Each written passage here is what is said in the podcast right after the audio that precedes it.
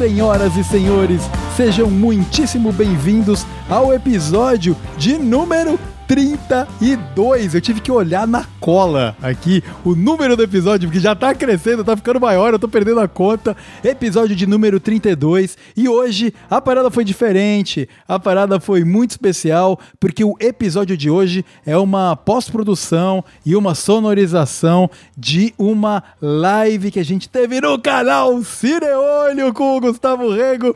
Então, Gustavo, aproveita o gancho e se apresenta pro ouvinte do É Isso Aí. E aí, pessoal do Isso Aí, beleza? Eu sou Gustavo Rego, sou do canal Cineolho, que a gente fala sobre cinema relacionado com questões políticas, sociais, etc. Eu sou professor de sociologia, amo cinema também, por isso que eu falo disso. E é isso aí, adoro participar desse podcast aqui. Foi muito especial, né, cara? Porque foi a primeira vez que uh, a gente fez um collab no seu canal, oficialmente, né? Então, esse aqui é uma versão do que rolou ao vivaço lá. Então, na descrição do episódio aqui, vai estar tá o link pro canal do Cineolho para essa live que nós fizemos juntos aqui. Então, Gustavo, muito obrigado pelo convite. Espero que o papo seja ótimo. Eu que agradeço, Vitão. E já que a gente tá aqui apresentando os, os nossos convidados, eu ainda nem falei do que que nós vamos falar, mas ao nosso lado aqui nós temos a figurinha carimbada já, não é isso aí? André Cabelo, muito bem-vindo à live barra é isso aí, barra maluquice que tá rolando aqui dessa vez. Sim, sim, sim. Puta, cara, vai ser bem divertido o papo. Deve ser o sexto episódio que eu participo já do É Isso Aí. Primeira é. vez no, no, convite do Gustavo aí pra participar de uma live. Muito obrigado também, Gustavo, pelo convite. E vamos aí falar sobre... Ah, não vou dar spoiler, deixa o Vitão falar o... Muito bem. Então nós vamos falar sobre musicais que são diferentões, né? A gente tá acostumado aí com esses musicais de fadas e princesa e amor e sei lá o que e Broadway. A gente aqui vai trazer uma discussão muito interessante sobre três filmes em específico, dois do início da década de 70, ali por volta de 75, que são The Rocky Horror Picture Show e Phantom of the Paradise, dois filmes aí muito, muito musicais, muito à frente do tempo deles e que a gente vai ter uma discussão muito interessante aqui sobre até, cara, coisas que são modernas, né, Gustavo? O papo é tão atual que nem parece que é da década de 70, cara. E nós também, para fechar o papo, nós vamos trazer uma, uma avaliação muito legal sobre Blues Brothers. É isso aí, cara. Nós vamos falar sobre o queridíssimo Blues Brothers, um baita filme. Então, para você, meu querido ouvinte do É Isso Aí, ou para você que veio do Cineolho para conferir o papo sonorizado, se prepara, porque vem muita música boa aí pela frente. E falando em música, Tobias, põe o som aí que o episódio de número 32 está começando.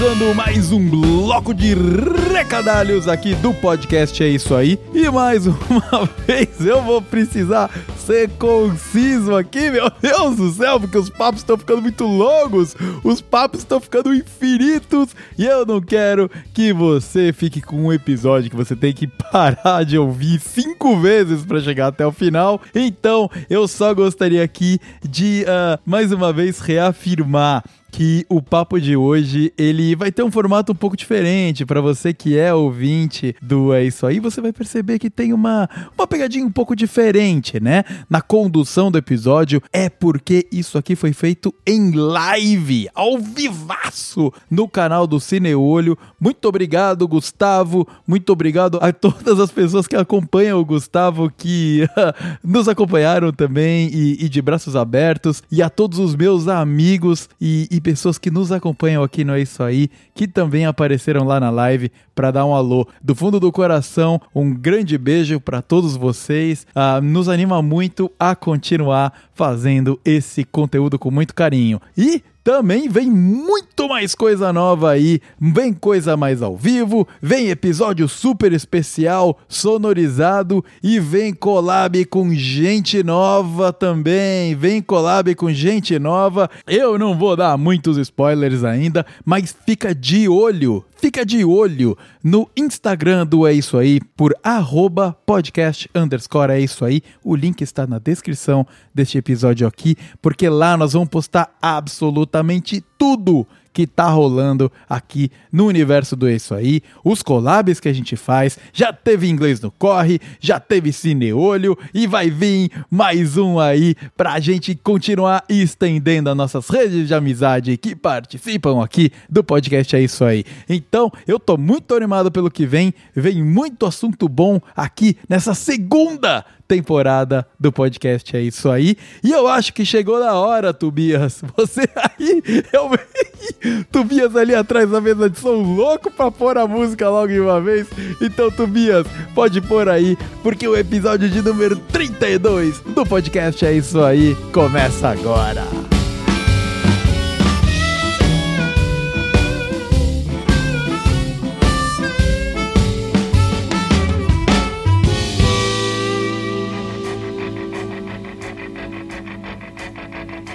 It's astounding. Time is fleeting. Madness takes its toll. But listen closely. Not for very much longer. I've got to keep control.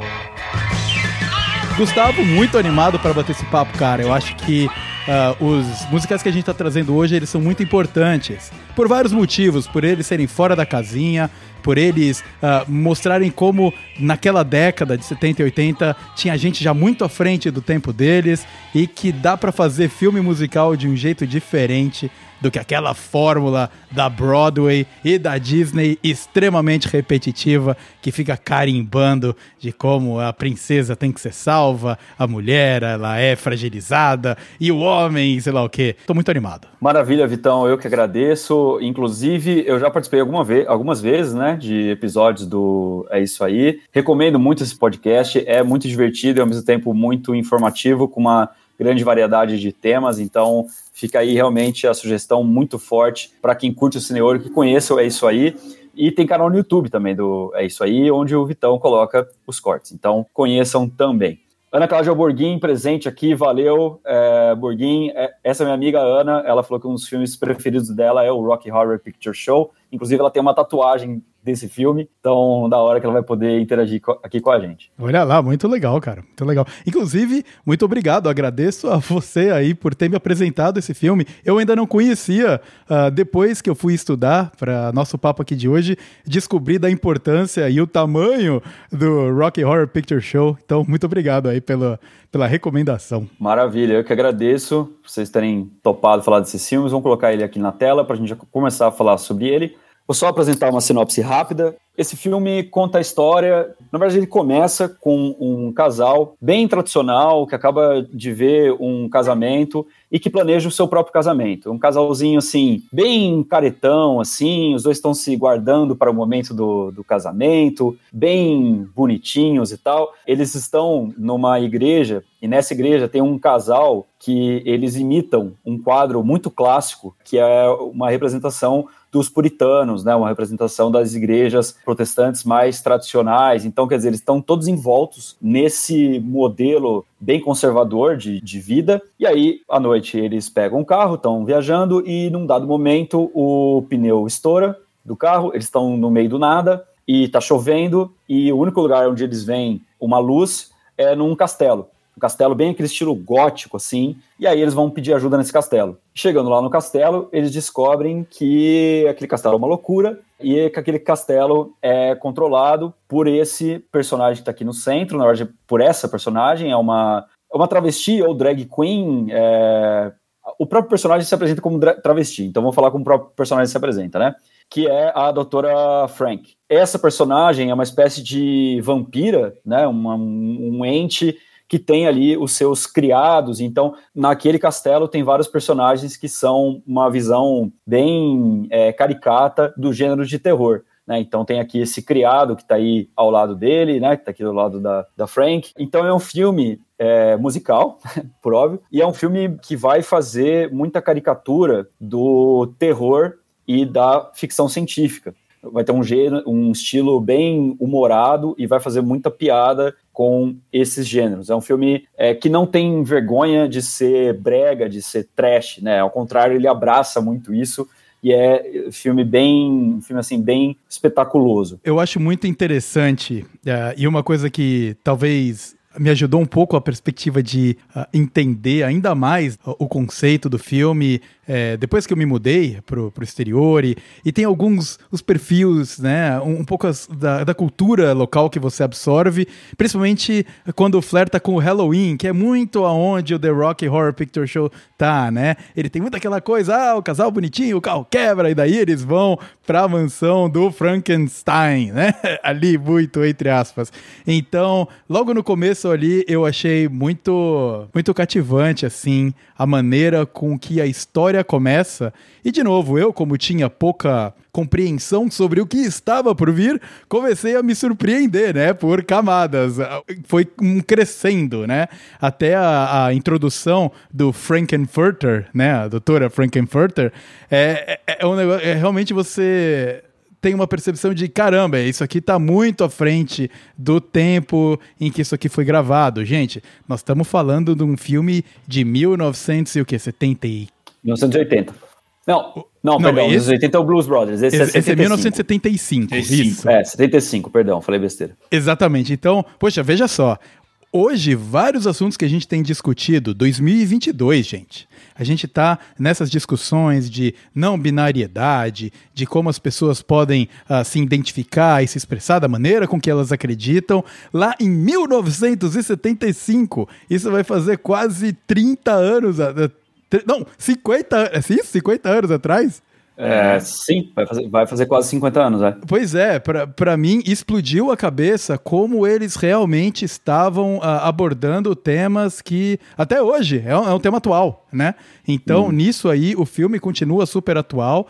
E na parte musical, ele realmente também tem uma, uma maneira de se apresentar musicalmente muito diferente do que o estilo tradicional da Broadway que a gente tem, tem visto, né? Onde todo mundo tem que ser muito belo e muito perfeito. E no Rock Horror Picture Show, a gente vê muito mais a extravagância, o glow, né? Da, uhum. Que Frankenfurter passa. Então, puta, realmente muito legal, cara. Eu me envolvi rápido com o filme. Teve alguns momentos uh, que a, a, comédia, né? Principalmente quando, se eu não me engano, o nome dele é o Dr. Scott, o cadeirante, quando ele entra. Tem muitas cenas com ele ali que, que trazem muito uma parte cômica, que fica tocando umas musiquinhas daqueles caças de avião da década de 40, 50, ou quando ele desce a rampa com a cadeira de rodas e faz um, um barulho de uh, aeronave caindo, sabe? É uma, é uma loucura, é uma loucura. É um pouco difícil de processar, às vezes, inclusive. Sim. É, inclusive, só para antes de passar a palavra para o Cabelo, só para ilustrar isso que está falando, uma coisa que eu acho interessante desse filme é que logo o primeiro plano dele já é muito expressivo, já chama muita atenção, porque ele começa com uma boca gigantesca, tomando a, a tela inteira, com tudo preto em volta. Então só aparece só ela. E ela toma a tela inteira. Então, um plano detalhe da tela inteira. Então, você começa isso e essa, essa boca cantando uma música. Então, o, o primeiro plano já é bem fora do convencional e já chama muita atenção. Você já percebe que, porra, vou ver alguma coisa meio extravagante, né? E aí a importância de assistir filmes na tela maior possível, né? de preferência no cinema, óbvio, mas mesmo em casa tentar sempre preencher o seu plano de visão, porque você vê essa bocona gigantesca na sua tela, preenchendo todo o seu campo de visão, é muito expressivo e é muito a cara do que vai vir aí para frente. Eu acredito ser uma boca do homem, seja a boca do Tim, sei lá o que, o cara que interpreta a Frank, mas tá de batom. Então também já dá esse tom é, sobre a questão queer, né? Logo no, no primeiro plano. E você, Cabelo, você falou que já tinha assistido, né? Esse filme antes. Já, já, já assistido ele faz bastante tempo, cara. E aí, quando você falou agora, eu peguei para rever ele ontem. E, cara, uhum. envelheceu bem. Gostei bastante de ter assistido ele novamente. E é engraçado a quantidade de estilos de cinema que tem dentro dele, né? Porque começa o filme com um casal na frente da igreja, é, se declarando por inveja do casal que acabou de casar, né? Ou seja, você já vê já que, é, que, é um, que são pessoas ali, né? Que são bem presas, né? Dentro ali da, da cultura deles, né? Da sociedade que eles vivem. Aí viram um, pouco de filme de suspense e terror, quando eles chegando no castelo tal, tipo, tendo aquele impacto inicial. Depois vira ficção científica, né? Com o Frank, é, com a doutora Frank, né? Fazendo ali, né? O, o clone, o Frankenstein dele, né? Tudo mais. Cara, e depois vira uma maluquice só a partir da cena do jantar. Dali pra frente, a parte mais Broadway, mais teatral, assim, entra forte no filme. Então, assim, é um filme com várias camadas, cara, que eu, que eu gostei bastante de, de ter revisto. E para mim, o, o, ator que faz a, a, o Frank é o mesmo do It, não é? É, sim, é ele mesmo. Palhaço. É, assim, ele é incrível atuando e nesse filme ele dá um show, cara. Foi bem legal reassistir. Não, sem contar a expressão facial, digo, o rosto dele mesmo, né? Um rosto muito sim, expressivo, sim. né? Ele tem uma boca gigantesca, né? Então fica muito bem na tela, né? O, o aspecto da boca, uh, ela realmente traz muita chama muita atenção logo no começo do filme, né? Você é impactado. Eu fiquei o filme inteiro tentando identificar de quem que era a boca. Parava quadro, ficava olhando, sabe? Dava zoom e não cheguei a nenhuma conclusão. Eu fiquei entre, uh, de fato, a do Frankenfurter e uh, uma outra personagem que me pareceu, que é uma das, das meninas que faz parte ali do grupo dele, que é que eles chamam de Magenta. Tinha umas horas Magenta. ali que mostrava é, e falava, do... eu, será que é ela? Então eu fiquei, é, fiquei um pouco os dois da Transilvânia ali, né? É, exato, exatamente. A gente tá preocupado em dar spoiler de, de, de filmes da década de 70, não, né? Não, não, não, não. Isso ah, aí. Tá. não, Beleza, assim, não, não, só, só esclarecendo também pro público o seguinte: é, é porque também é um filme, esses três, na verdade mas acho que principalmente esse. A história, na verdade, não importa muito. Na verdade, é. a história é mais uma desculpa para ter as performances ali visuais. É, a história, se for parar para pensar, a história desse filme não faz o menor sentido. Nada faz sentido. Tipo, é, não é um tipo do filme daquele tipo mais verossímil, né, que você realmente entende a história. Né? Na verdade, é um filme muito mais preocupado com o sensorial com o imediato e menos com uma história bonitinha de começo, meio e fim. Então, acho que nem faz sentido falar em spoiler, porque de fato é um filme que não está centrado nisso, não está centrado em revelações, nem, nem coisas desse tipo. Da maneira como Frankenfurter é apresentada, né, tem esse primeiro plano da boca, e depois, quando ela vai entrar em cena, aparece primeiro o salto alto, um salto gigantesco, né, um salto plataforma enorme, né? Tipo, batendo assim no, no chão, e aí depois você vê a, a personagem. Isso me lembrou o seguinte: esse filme, é, num primeiro momento, essa história era uma peça de teatro. Foi pensado como um espetáculo musical de teatro. E depois foi é, adaptado para o cinema. Inclusive, tem um crítico de cinema chamado Roger Ebert, que na época ele fez uma avaliação não muito boa desse filme. E, e, aí, pô, é sempre muito cruel, né? Quando um crítico fala mal de um filme e depois o filme vira um puta clássico.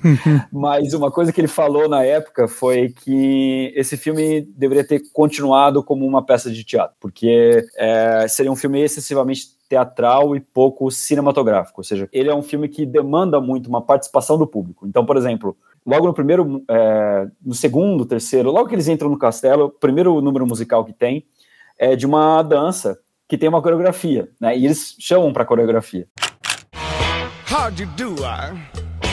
See you've met my faithful hand in hand. He's just a little brought down because when you knocked, he thought you were the candy man. E aí o, o crítico diz, bom, isso funciona muito bem no teatro, porque você tem essa coisa das pessoas participarem ativamente. No cinema não, porque o espectador está passivo e então ele não vai ser contagiado para dançar junto. Aí é que tá. A história contradisse isso. Por quê? Em primeiro lugar, porque eu acho que o filme usa sim a linguagem cinematográfica, porque uma coisa que é típica da linguagem cinematográfica é a capacidade de direcionar o olhar, que no cinema você não tem. Então, por exemplo, esse primeiro plano, que é muito expressivo, um plano detalhe na boca, não existe no teatro. Então, já é uma coisa que o close no salto alto, batendo no chão, também não pode existir no teatro, só pode existir no cinema. Segundo que no cinema há uma dose importante de experiência coletiva. E sim, as pessoas podem interagir, tanto é que interagiram. Esse filme é o clássico caso de um filme cult. O que é filme cult? Pode ter vários sentidos, mas um sentido mais estrito, que é o mais usado nos Estados Unidos e outros países, é o sentido de um filme que foi mal recebido na época, mas depois ele passou a ser cultuado. Daí que vem o cult, é, não é de cultura, mas de ser cultuado. Então, é um filme que é, cria uma legião de fãs que são muito aficionados e fazem cosplay, se reúne todo ano para assistir. Esse filme é o filme que está mais tempo no, em cartaz na história. Né? E todos os anos, esse filme recebe tem exibição nos Estados Unidos. Então a galera se reúne para ir assistir junto, as pessoas dançam durante o filme igual, elas tacam coisa, quando ele fala, quando a Frankenfurter fala a toast, a galera tacava toasts, né, torradas na, na tela, tipo, tem, rolou toda uma cultura em torno do, do filme muito forte, que se fosse uma peça de teatro, provavelmente não teria acontecido, porque é, não tem essa mesma capacidade de apropriação pelas massas, de ser visto por todo mundo ao mesmo tempo. Vamos ver que a Ana Borghin, a especialista em Rocky Horror, diz: o filme é muito teatral. As apresentações anuais do filme Rocky Horror sempre fazem as pessoas levantarem das cadeiras e dançar time rap. O que, vocês acharam? O que vocês acham disso? Eu concordo com essa avaliação da, do, do filme funcionar sim para o cinema, mas eu entendo um pouco pra, da época para ter tido essa crítica.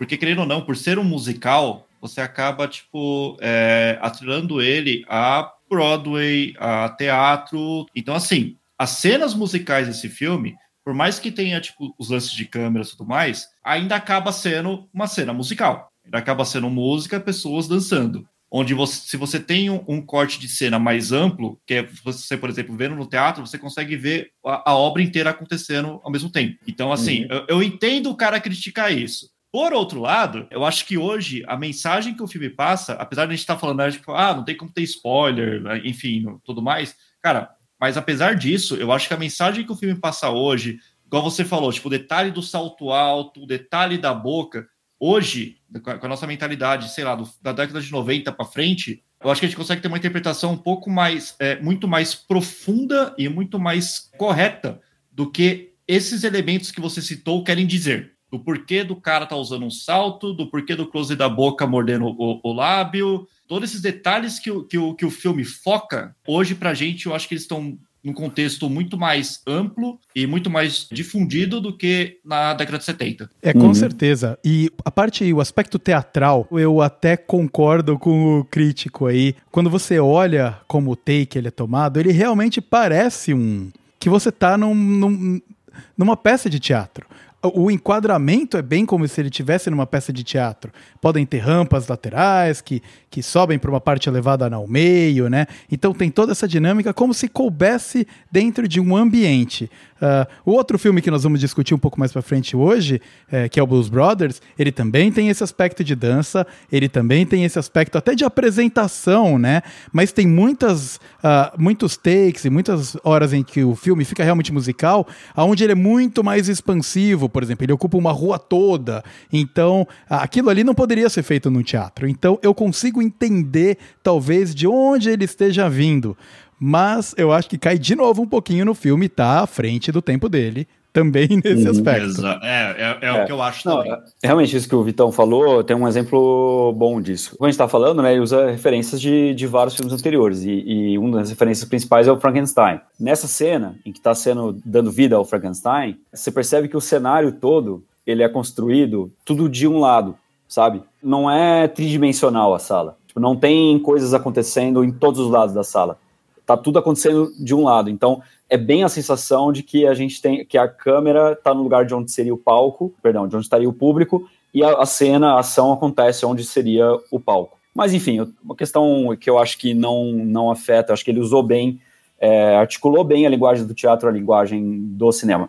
E em relação a isso que vocês estão falando aí do, da temática tal, né? Aqui, ó, que a Ana coloca. É um filme de contracultura queer muito foda. Uma ódio à sexualidade, absolutamente fora do seu tempo. Eu fico impressionada. Então, é, aí que tá. Isso é muito interessante, sim. Esse filme é muito interessante para entender a história do movimento LGBT e do movimento queer, né? Porque um grande marco desse movimento é o, a Batalha de Stonewall em 1968. É, Stonewall era uma balada que tinha é, nos Estados Unidos que reunia todo tipo de grupo marginalizado. uma balada controlada pela máfia e, como tal, ela não obedecia aos padrões moralistas de outros estabelecimentos. Como era da máfia, era um lugar que meio que tudo era permitido. Mas também era um, era um ambiente onde grupos sociais marginalizados podiam, é, podiam ir para se sentir à vontade.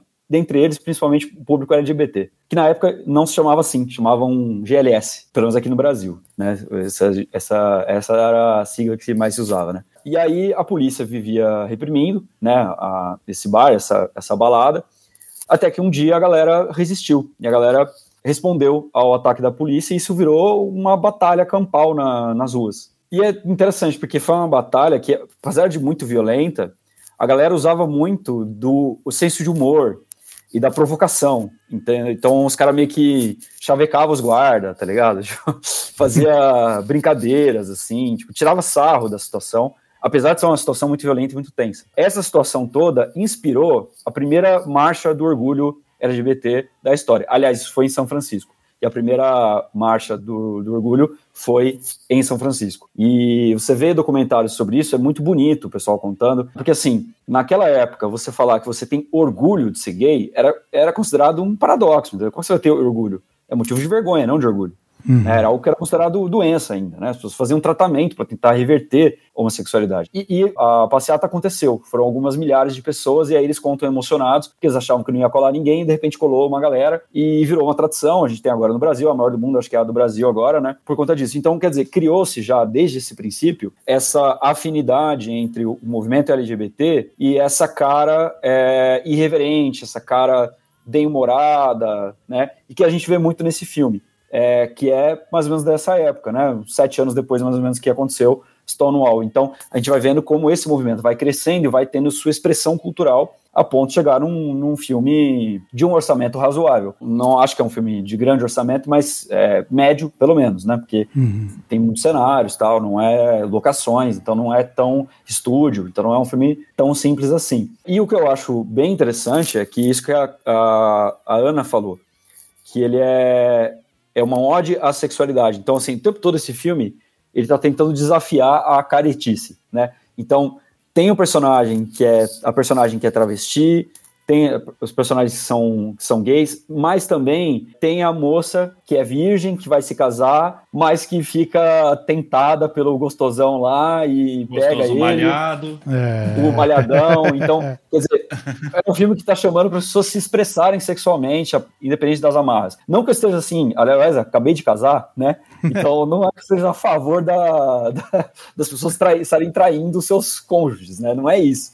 Mas a ideia é, tipo, do filme é, é, meio que dar essa ideia das pessoas se exprimirem livremente. E eu acho muito legal como ele articula isso na forma do filme. Porque é isso, é um filme que ele, ele não tá fazendo sátira de filme B. Ele tá incorporando esse estilo B porque é da hora, entendeu? porque ele gosta, ele não tem vergonha de se assumir como, entre aspas, tosco, ele não tem vergonha de se assumir como trash, ele não tem vergonha de se assumir como caricato. Ingenuamente, ele defende isso porque é legal, simplesmente, porque é bacana, é bonito, é divertido, entendeu? É que nem, por exemplo, o Tarantino, ele pega referências dos filmes de Kung Fu. Ele não tá fazendo paródia dos filmes de Kung Fu, ele não tá fazendo tiração de sarro, distância irônica. Ele põe elementos do Kung Fu porque é divertido, porque é da hora, porque ele curte de verdade aqui. Ó, que no, no, Era uma vez em Hollywood a família do Bruce Lee lá ficou puta da vida com a luta com, do Bruce Lee com o Brad Pitt, hein?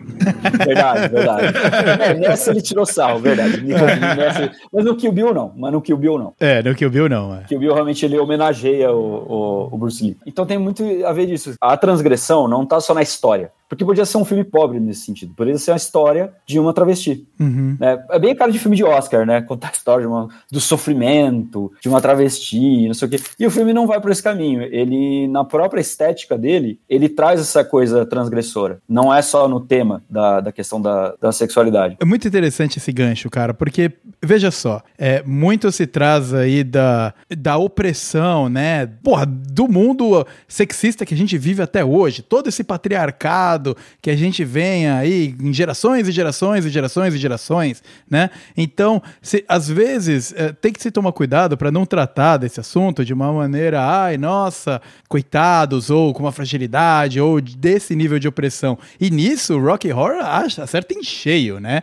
Porque a, a Frankenfurter, ela tem orgulho, e é aquilo ali mesmo, e, e ela quer mais, assim, né? E, e junto disso, ela ainda tem a, a busca dela de montar o homem perfeito, que é o, o, o, Frankenstein. É realmente uma, uma dinâmica muito diferente. E você havia comentado a parte do humor, né? Como realmente é, é uma coisa que se estabeleceu, essa maneira de se expressar, mas também de, de maneira bem humorada, né? De maneira até over, visto, né? O que, claro, também vê, acaba tendo muita resistência de quem uh, tá contra, ou de quem não, não, não tá compreendendo o que, que tá acontecendo, etc. É uma maneira expansiva de se comunicar, né? É realmente muito interessante. De novo, gente, a gente tá falando de 1975. É sensacional. É, então. Cara, e outra coisa que eu acho legal nesse filme é, é a maneira como ele vai evoluindo de uma maneira muito bizarra. Porque até o terceiro ato do filme, você acha que a, que a Frank vai se dar super bem. Acha que ela tá com tudo sob controle, que ela tá dominando tudo. Aí do nada, cara, vira outro filme no último ato. É, verdade. Sabe, tipo, você acaba ali, tipo, entendendo o porquê dela estar tá na Terra, do porquê dela querer aquilo. Tudo se explica, assim, de uma maneira que você não tá esperando o que vai acontecer. Você acha que é só uma, uma genialidade do mal ali, tipo, atuando. E Cabelo, Gustavo e Ana Cláudia, que está aí, a especialista né, do filme também, eu gostaria de perguntar para vocês, de onde diabos veio os alienígenas, cara? De, de, cara... então, é o planeta Transylvania, não é? é Transylvania. Isso, a Frank é. fala, I'm a transvestite from Transylvania, né? Isso, exato. Só que, tipo assim, você acha que ele tá, tipo, sendo irônico, você acha que tá, você não vai esperar que realmente tem uma Transylvania, tá ligado? Eu não esperava que fosse outro é, planeta. É, isso, é, é que tá, a história tá a serviço do, do objetivo estético. Então, acho que assim, Isso. simplesmente os diretores queriam, o diretor queria colocar uma parada de filme de ficção científica dos anos 50. Aí como que ele, como que a gente vai justificar que a gente quer colocar uma estética de filme de ficção científica dos anos 50? Ah, vamos falar que eles vieram de outro planeta. E, porra, foda-se. É, pronto. É. é isso. Resolvido. Não tem um comprometimento de fazer uma história. Porque, de novo, é coisa de você transgredir a, as normas do bom gosto, entendeu? Uhum. Porque o, o que, que um, o cinema clássico de Hollywood faria? Ia ter que ter uma explicação muito verossímil e racional do porquê esses caras são alienígenas e tal. Agora, esse filme ele tá cagando, entendeu? Ele vai fazer o que ele tá afim de fazer, tipo, acabou, entendeu? E fazendo aqui uma correção ao vivo, a nós mesmos, né? Na verdade, o planeta chama Transsexual, da galáxia ah. de Transilvânia. Então, a Transilvânia ah, é uma coisa maior ainda, né? eu, sou, eu sou uma travesti do planeta transexual da galáxia Transilvânia. Exatamente, exatamente.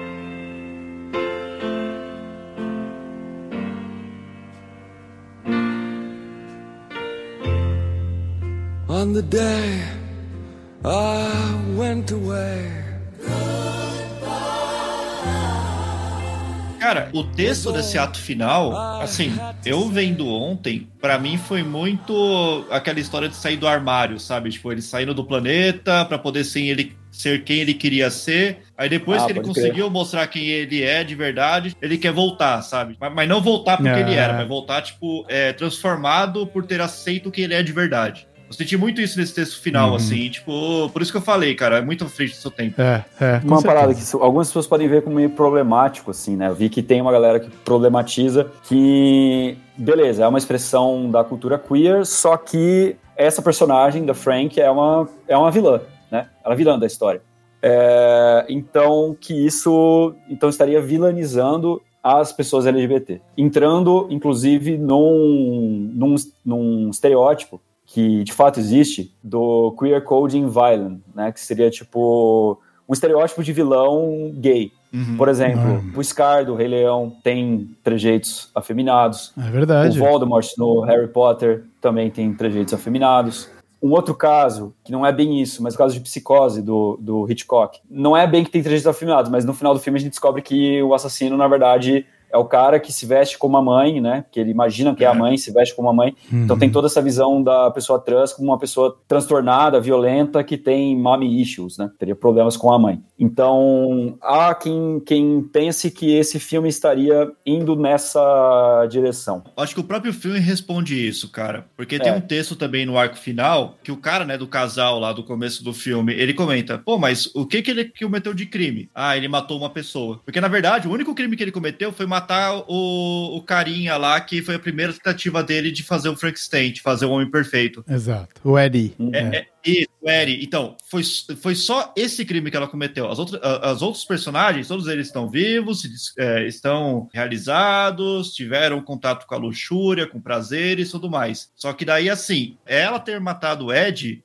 que pra mim o, o texto poderia, tipo. Sei lá, o filme poderia não ter feito isso, sabe? Aí o final acho que seria uma redenção de verdade, assim. Acho que foi essa que foi a cagada do, do. Se for falar um erro do filme, assim, que eu acho. Uhum. É, não sei, o que, que, que você acha, Vitão? Você quer comentar isso? Bom, é, eu vou bem em linha com como você, né, já estava dando a entender, e ao comentário da Ana Cláudia aí, de que é difícil ver é, ela como vilã, na verdade. É, não é ah, o conceito, de novo quebrando barreiras, de novo quebrando tradições de musicais. Não é o herói. Todo filme não precisa ter herói e vilão. Sim. Todo filme não precisa dessa polaridade de A e B. E é exatamente disso que o filme se trata. Ele se trata de, de pansexualidade, ele se trata de, de você se expressar de maneiras diferentes e de você não abordar apenas um, um lado A positivo ou negativo, A ou B, mais e menos, né? Tem o in-between, tem o meio do caminho ali.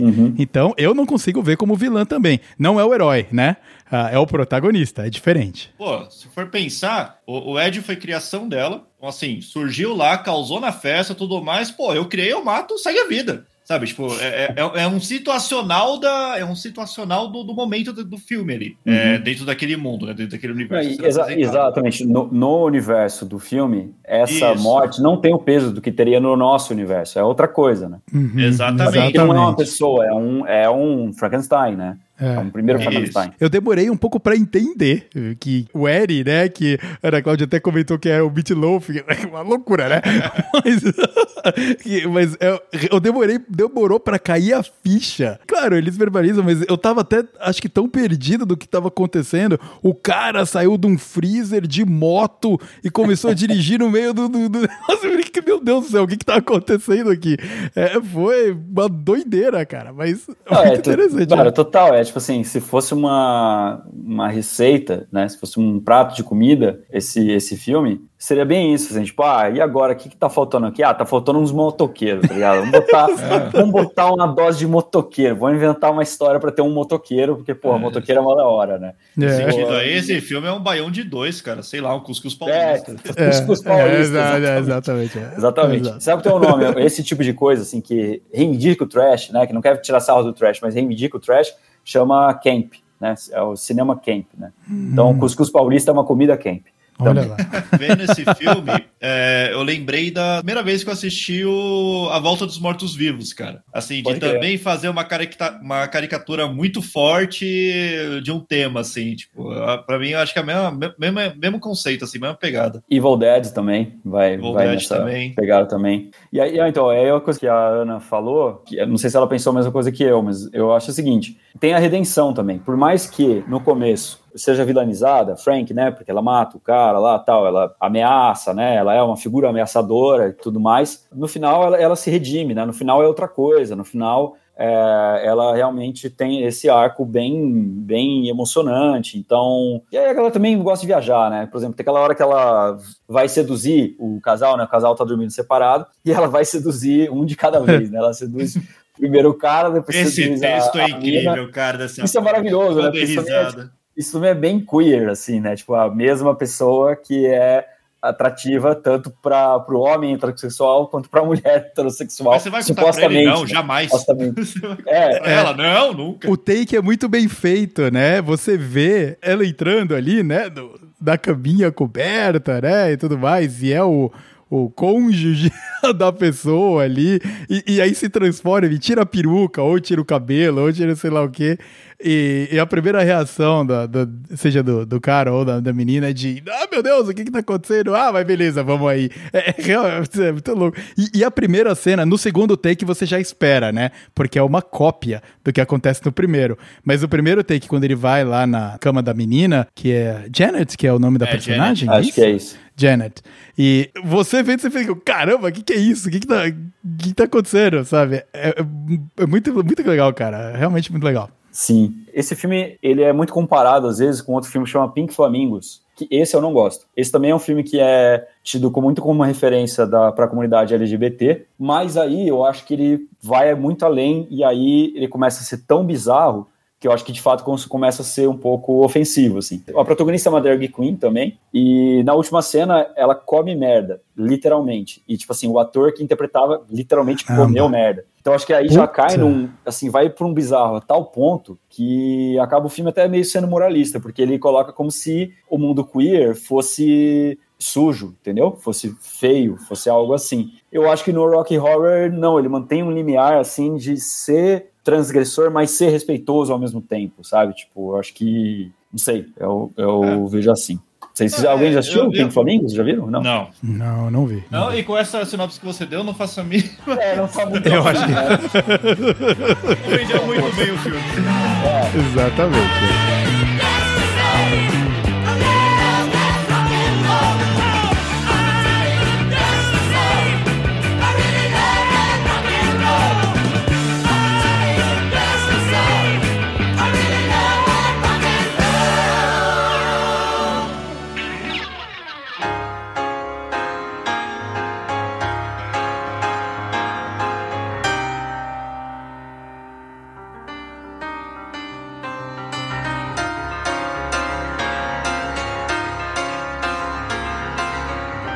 Not myself last night, couldn't set things right with apologies or flowers. Out of place as a crying clown who could only frown, and the play went on for hours. Agora vamos falar sobre outro musical que tem muita semelhança e que também é do mesmo ano, salvo engano, de 1975 também. É o filme chamado é, O Fantasma do Paraíso. É, o Fantasma do Paraíso, então, é um filme de 1975, é dirigido pelo Brian De Palma. Brian De Palma é um dos grandes diretores do cinema, ele é daquela geração do Spielberg, George Lucas, Coppola, Scorsese, toda da nova Hollywood. E ele é um cineasta que é muito referência num estilo de filme chamado maneirismo, que mais pra frente eu explico. E esse filme é um caso típico de, de maneirismo. Mas vamos falar do, do filme em si. Esse filme conta a história de um músico que cria uma versão do Fausto, né, o Fausto do Goethe, aquela obra classicíssima, e ele cria uma versão contemporânea para Fausto. Um produtor musical ouve um pedaço dessa ópera acha muito bonito e rouba a música e coloca para ser interpretado por uma outra banda num arranjo totalmente diferente daquilo que o autor tinha pensado no primeiro momento. Esse compositor fica puto da vida e tenta se vingar, né? Ele vai preso no primeiro momento, aí ele passa por uma série de deformações, ele queima o rosto, tiram os dentes dele, trocam por dentes de prata, então ele passa por toda uma metamorfose e vira um maníaco que sai em busca de vingança contra o produtor musical uh, e em busca de fazer com que a obra dele seja cantada pela mulher que ele que é a, musa inspiradora dele. A Phoenix, que é a, a musa inspiradora dele. Também é um filme, assim como o Rocky Horror Picture Show, muito expressivo, muito estranho, às vezes meio bizarro. A história dele é um pouco mais centrada do que no Rocky Horror Picture Show, né? Que, como eu falei ali, a história praticamente não importa. Aqui é um pouco mais clássico nesse sentido, a história, mas visualmente ele é muito expressivo, muitas cores, planos de câmera bem é, estilizados, a câmera se movimenta muito, a câmera gira, nenhum cenário é normal. Qualquer lugar é super estilizado, cheio de cores, cheio de, de formas pontiagudas e, e tudo mais. Então é um filme realmente muito expressivo. É meio fantasma da ópera. Sim, essa é outra Bastante. referência do, do, do filme. Ele faz referência principalmente a Fausto, do Goethe, ao Fantasma da Ópera é, isso explicitamente, mas aí tem várias outras histórias que ele faz referência também. Você comentou que os cenários, eles são, né, um, um pouco distorcidos, um pouco tortos, né? Tem um take quando o, o Weslow, Winslow, o, o personagem principal, né? O, como é o nome? Winslow. Winslow. Winslow, ele tá isso. indo atrás do, do Swan pela primeira vez. O Swan, só, só parênteses, o Swan é o produtor musical que eu falei da sinopse. Exato, ele é o grande produtor musical, o, o, o cara que rouba a música dele, né? E ele vai lá pra entrar em contato, falar, pô, a música é minha, etc. Ah, as portas, elas abrem mais ou menos até o meio do, do torso, assim. Então você vê que os, sei lá, até os guarda-costas do Swan, quando eles saem para ir retirar o, o Winslow de lá, eles abaixam pra passar entre a porta lá do Death Records. É, é- é realmente tem. ele- Eles brincam com bastante com a geometria. É bem interessante. é. Confesso que eu não entendi o porquê, tá? Mas. Aí eu acho que é só. ta- Talvez o, o Gustavo consiga falar melhor depois, mas assim, mas aí eu acho que é só uma questão de estética mesmo. A maneira que o filme é apresentado, né? Nos seus cenários e tudo mais. Cara, eu gostei bastante desse filme. É, eu não tinha assistido ainda. Esse eu vi por causa da recomendação para poder gravar aqui com vocês, né? Eu achei. Não vou falar genial, mas foi uma pegada assim que me surpreendeu bastante. Porque tem a questão do fantasma da ópera, né? De, de ter a, a, a, obra roubada, né? De você ficar preso ali a um local, né? Porque, tipo, é o Fantasma do Paraíso, é porque Paraíso é o nome do lugar onde tem os shows. Tipo, o Fantasma da Ópera, onde é a Opera House, que, que é onde tem também. Então, assim, é- a referência é, direta, não é, não é nem que. A, a ideia é essa era uma referência mesmo. O fato dele ter da, da composição, né, com base no, no material do Fausto, é, a parte da releitura, o roubo da música, ele ter encontrado uma musa é, que inspirava ele a continuar escrevendo, né, mesmo depois de ter ficado deformado, também eu achei bem legal. E o plot twist, cara, que foi uma coisa que não me esperava que me surpreendeu nesse filme, que foi o contrato.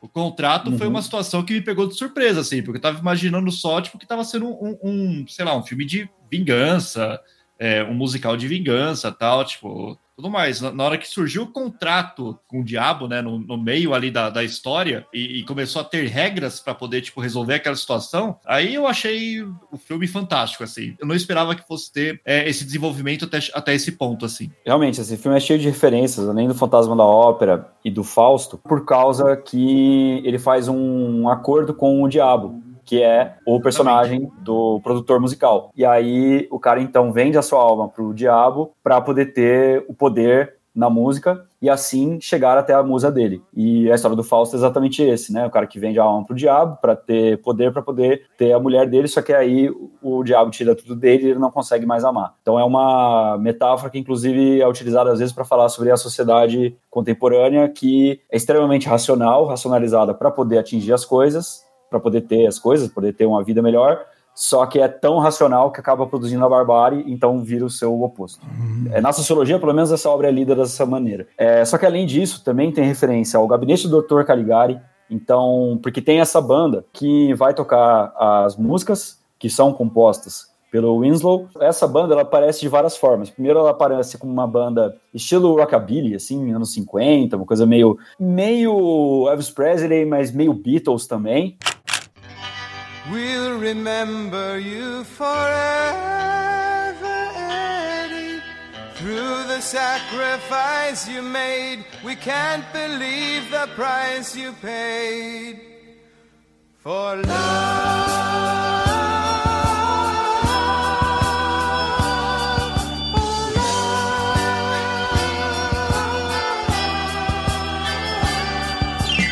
Depois eles aparecem com máscaras que parecem muito do Kiss. Só que, na verdade, a máscara do Kiss também tem referência, em primeiro lugar, ao Gabinete do Dr. Caligari, que é um filme alemão dos anos é, 20, de 1920, se não me engano, que é uma grande marca no cinema, muito importante, principalmente para o cinema de terror, porque é o, o filme que lançou o expressionismo alemão. O expressionismo alemão era um movimento cinematográfico do cinema mudo que é, usava cenários muito angulosos, muito é, distorcidos, né? Sempre contavam histórias de terror histórias de é, dominação da mente, coisas tipo, usavam uma maquiagem muito forte, né? Então aquele é, sombreado bem forte com uma cara branca, assim. Então tem uma hora que eles, é, o cenário deles todo tá igual o do Gabinete do Dr. Caligari, que é com certeza um filme muito referência para qualquer filme de terror. Tem referência à psicose também, né? Tem uma cena que o personagem tá tomando banho e ele é atacado durante o banho, igualzinho no psicose. Só que aí é engraçado porque a resolução é. No psicose é a facada, né? Nesse aí o É. cara enfia um desentupidor de pia na boca do, do maluco, né? Tipo. Também é o cisne negro, né? Porque o diabo chama Swan, né? Cisne. Uhum. Então, Exato. e a própria fantasia aqui, né, do Winslow é uma fantasia de, de cisne. Então, enfim, é, tudo isso para dizer que é um filme que tem esse estilo que é o maneirismo. Né? O que, que é maneirismo? Maneirismo nas artes surgiu depois do Renascimento. Então, os grandes artistas clássicos do Renascimento pintavam lá, né, aquelas figuras tipo Michelangelo, essas coisas. E logo depois surgiu uma geração que sentia o peso de ser sucessora dessa geração muito genial. É como se eles pensassem, como que é possível fazer arte depois de Michelangelo, Da Vinci? né? São muito geniais, Co- como que a gente vai conseguir fazer? Então eles tentavam imitar o estilo, só que eles exageravam as formas. né? Então eles faziam referência, mas exageravam, faziam uma coisa extremada. Tem até historiadores da arte que falam que, na verdade, esses caras pintavam mal, eles não tinham noção de profundidade, não sei o quê, e eles faziam distorcidos meio que sem querer. Mas enfim, há quem diga que foi proposital e que a ideia era realmente inovar distorcendo a sua referência. E aí isso existe também no cinema, isso é uma tendência que existe desde os anos 60. O Acossado, do Jean-Luc Godard, na minha opinião, tem traços maneiristas, mas é um- uma tendência forte no cinema entre o final dos anos 70 e, o final dos- e os anos 80. E o Brian De Palma é o grande nome do maneirismo. E esse filme é um filme bem maneirista. Então, ele é um filme que pega o musical e exagera muito a sua forma, né? Ele pega as suas referências e torna isso ainda mais estilizado, né? Torna isso ainda mais distorcido, mais ou menos como uma caricatura mesmo. E aí a originalidade dele tá justamente em fazer essa referência, essa homenagem aos estilos anteriores dele. E é parecido com um pouco com o Rocky Horror, né? Nesse sentido. O Rocky Horror tem um pouco disso também. Né? É, mas, é- mas eu acho ele um pouco menos musical que o Rock Horror. Era exatamente o que eu ia falar também. Apesar dele ser música, então o tema que a gente tá agora é música, é um compositor que tem uma, uma composição roubada por um grande produtor que acaba tendo pacto com o diabo, mas ele é menos musical, menos teatral do que o, o Rocky Horror. É, é- é in- interessante essa. É. Apesar dele ser especificamente sobre música, né? Que coisa. É, então, mas eu acho que até um dos motivos eu acho que é esse, porque é, mostra ele compondo, mostra ele escolhendo a menina, né, que vai interpretar as músicas dele, e tudo isso tem texto para poder tipo, é, levar até esses momentos, né? Não é tanto com música que vai empurrando cada cena, né? Exatamente. A primeira cena, assim, que eu, que eu vi que mostrou o estúdio onde o fantasma tá compondo, né? Aí ela faz tipo um gramado. Cara, eu fiquei pensando, cara, onde que eles estão? Porque, tipo assim, tem, tem, tem, tipo, tem uma sala de estúdio onde o cara tá lá, tipo, meu, cheio de fio lá plugado pra sair a voz dele e tudo mais. Aí tem um gramado, e aí tem, tipo, uma sala segura, assim, onde o diabo tá, sabe? É, é bem maluco esse cenário desse filme. Pode crer. A mansão dele lá é um pouco difícil de entender, Eu né? não entendi até agora. É, porque depois que o, o Winslow ele vira o, o Phantom, né? Inclusive, quando você vê lá nos créditos, ele é tanto Winslow, ele é acreditado o personagem como Winslow, e depois até muda o personagem. Ele tem lá, o nome é Fantasma, ou Phantom, é, de- dependendo de, de como tá traduzido. Mas ele tá encarcerado, ele tá sendo escravizado no pacto dele. E ele vai ser, inclusive, né? Vão levantar um muro na frente da porta. Que, que... Ele, inclusive, tem esse superpoder, né? De se livrar da cadeia facilmente, de quebrar um, um muro de tijolos facilmente. Ele, ele tem esse grande poder. Quebrou no grito o muro de tijolo. Mas ele tem, ele tem realmente uma parte geométrica muito difícil de entender. E em alguns momentos eu revi, porque eu não, não tinha caído muito a ficha do que estava acontecendo ali. Eu, eu acho que ele é mais direto ao ponto do que o Rocky Horror. Rocky Horror tem as viagens alienígena e, e etc. E aqui nós estamos falando simplesmente de uma história de um cara que tem a canção roubada e tem o diabo no meio. Só. É uma vida que muitos músicos por aí vivem, né? Isso que eu ia falar, é, vocês que são mais assim do, do meio da música, como que vocês veem isso, assim, essa coisa da relação do produtor com a banda? Isso é uma coisa que vocês acham que faz sentido ou não? Como que vocês enxergaram isso? Ah, Cara, assim, é, eu acho que faz sentido é, mas não da maneira que é apresentado, porque é, década de 70, década de 80, com as grandes gravadoras, né, com as turnês de horas, onde a venda de disco era o que dava o dinheiro de verdade, assim, as produtoras tinham muito poder. Porque, cara, a banda normalmente são, sei lá, cinco indivíduos que tocam na garagem, sabe? Não tem dinheiro para bancar uma prensagem de CD nem nada. Aí chega o produtor, compra o direito dessas músicas, prensa 100 mil cópias, vende todas pelo sextuplo do valor, até mais que isso, se bobear, e aí fica milionário e repassa uma parte pequena para a banda. Hoje em dia, isso mudou para os streamings. Hoje você produz música pra caramba, lança lá, tipo, sei lá, 10 músicas no ano, coloca no seu Spotify da vida, né, ou qualquer outro serviço de streaming, para você ganhar, tipo, 0,006 centavos por play, assim. O, o, poder se transferiu um pouco, é. né, Cabelo, da produtora pros algoritmos, em certo Pros algoritmos, aspecto, né?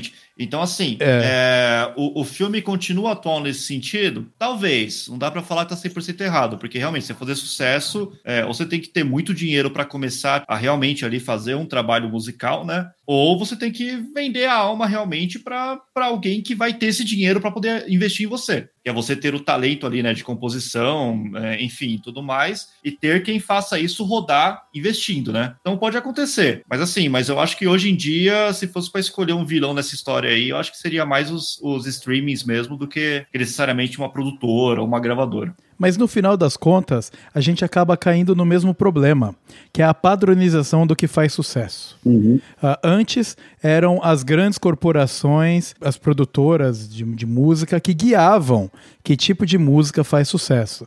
E hoje é muito mais o algoritmo e o que, que vai bombar no top 50 do Spotify. A gente vê várias pessoas que elas vão, inclusive, ah, pulando entre gêneros musicais.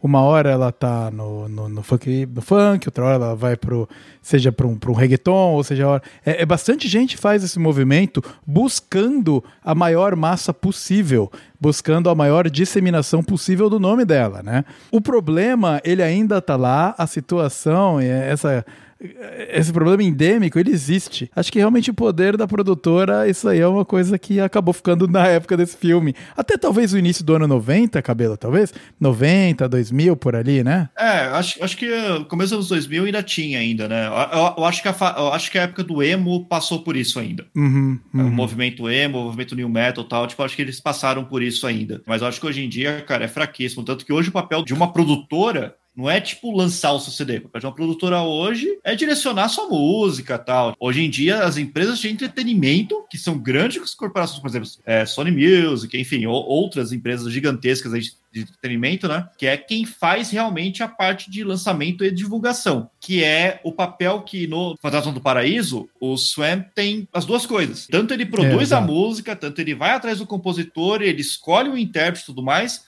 Quanto ele também sobe a casa de show, que ele tinha acabado de, de, lançar ela, monta a agenda da banda e tudo mais. Então, assim, é um papel muito mais amplo que ele tem ali. E por isso que no filme funciona bem, porque se fosse fazer esse filme hoje, precisava de uns três personagens para fazer o papel tipo que o Swain faz sozinho, na década de 70. Então, eu acho que é isso uhum. que muda, assim, se for dar um exemplo prático. Então, cara, isso é interessante isso aí que você está falando, é assim para o capitalismo em geral, contemporâneo, assim, né? Tipo, as coisas se tornaram muito menos pessoais e muito mais por redes, né? Do que por uma coisa padronizada. E é descentralizado, é por rede por um lado, mas por outro lado aumenta a concentração, se eu for pensar, porque é isso, agora você não está mais sujeito a uma série de produtores, mas todo mundo ao Spotify. Né? Spotify tem um, um quase monopólio da distribuição. O foda do algoritmo é que, além de tudo, ele passa a impressão de que é uma escolha livre por parte do espectador, que não é.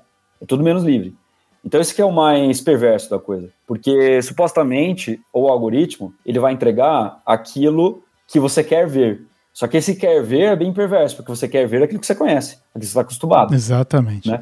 Eu até colocaria um pouco mais, viu, Gustavo? O maior perigo não é nem ele te dar essa sensação de falsa liberdade, mas ele te. Uh, é um encapsulamento da sua opinião, das suas crenças e do que você acredita. Você é constantemente alimentado com o que você vai concordar, com o que você vai clicar e ficar feliz com aquilo, ou com a música, no caso que a gente está falando aqui, que ele imagina que você vai gostar. Então você fica dentro de uma bolha. Uhum. E você vê hoje a polarização absurda de ideias que a gente vê na, na pessoas que acreditam completamente numa coisa só. E ela tá convicta daquilo porque tudo que ela recebe, seja nas mídias sociais, seja pela música, seja pelo Google, concorda com as crenças dela e alimenta isso, né? É, um- é muito perigoso isso. Perfeito. E isso rola muito no, no cinema também. Isso aí que você está falando do Spotify, né? Que vai pro algoritmo e tal.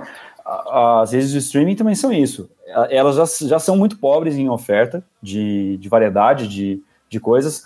Esse filme, por exemplo, que a gente está falando agora, Fantasma do Paraíso, não está disponível em nenhuma rede é, de streaming. Nem Isso é alugar. uma- nem para alugar, não para nada, não está disponível. Pelo menos aqui no Brasil não, não tá.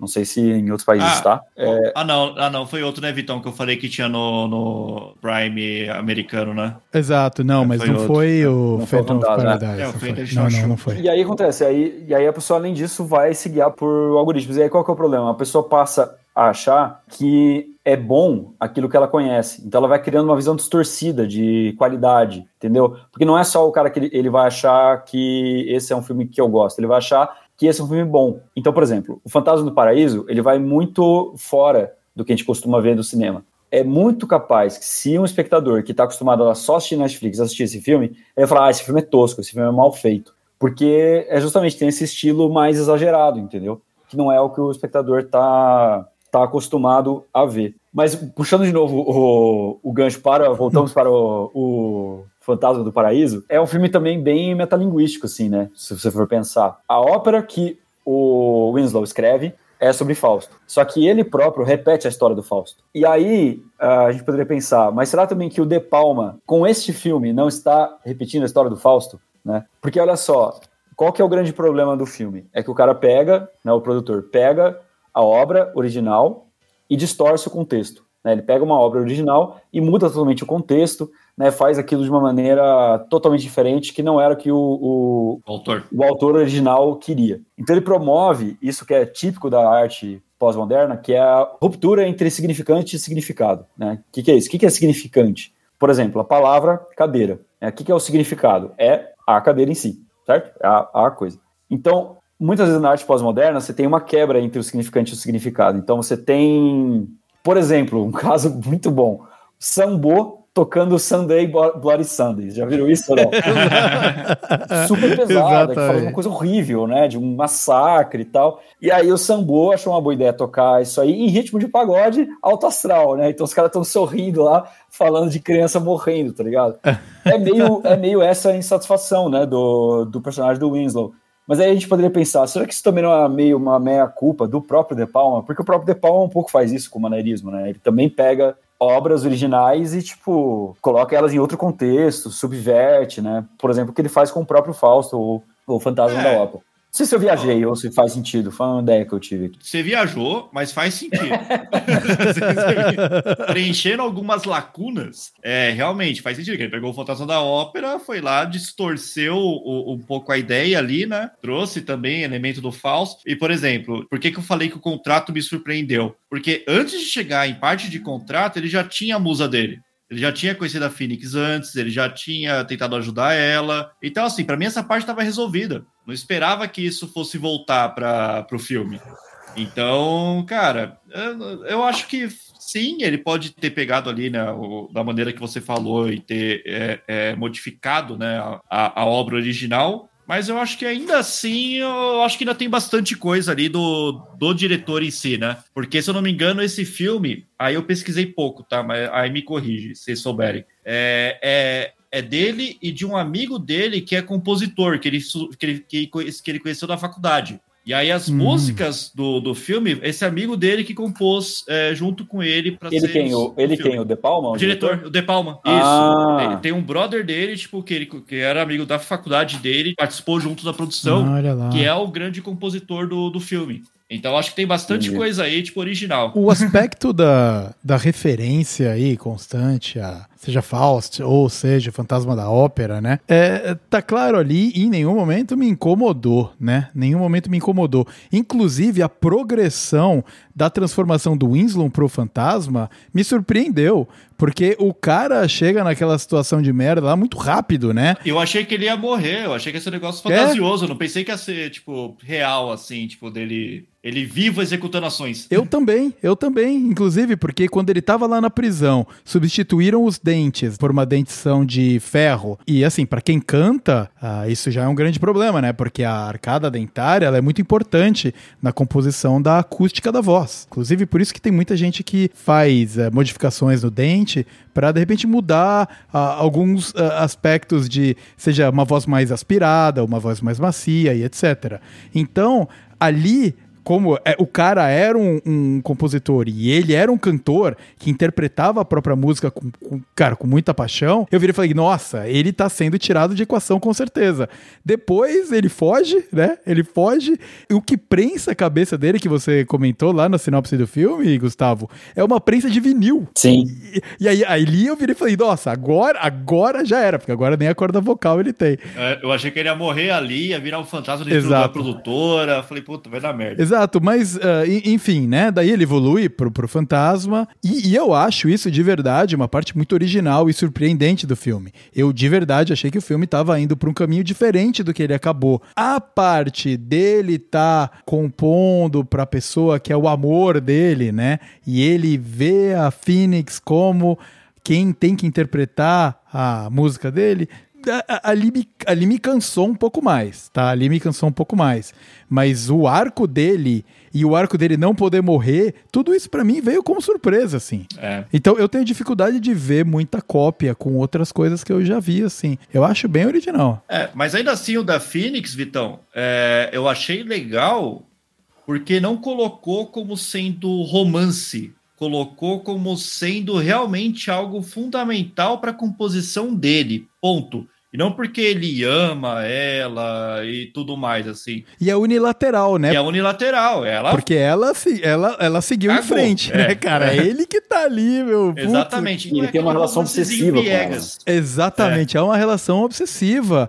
Tem a, a cena lá que ele tenta se matar, ele tá falando, tá fazendo um voyeurismo ali, né? Olhando ela na, na cama com, com o Swen lá. É um. Inclusive, eu tava olhando, pra, eu tava vendo a cena e e falei, cara, mano, por que, que você continua olhando? Você tá entrando numa espiral depressiva, vendo aí a sua obsessão com o cara que roubou tudo que você tem. Por que, que você continua vendo? Por que, que. Ah, cara, mas quem sofre por amor é assim, cara. É assim, se o cara fica maluco. O sujeito fica maluco. Bom, se ele sofre tanto assim por amor, ele podia co- compor sertanejo também. né? Pois é. Aqui, é o filme, aqui o filme é de 75, né? Fosse agora, ele talvez fosse uma sofrência. Seria uma sofrência, O fantasma de Barretos. Vai ser-. Muito bom. É, não, assim, só pra deixar claro uma coisa, é, esse filme não faz plágio, tá? Nem cópia. Ele utiliza como referência, que eu falei do maneirismo. A originalidade dele tá em justamente pegar suas referências e exagerá-las, né? E colocar em outro contexto e, e tudo mais. Isso que eu fiquei pensando se podia ser uma, uma metalinguagem, né? De repente, a história vivida pelo Winslow seria como se fosse a do próprio filme, enfim.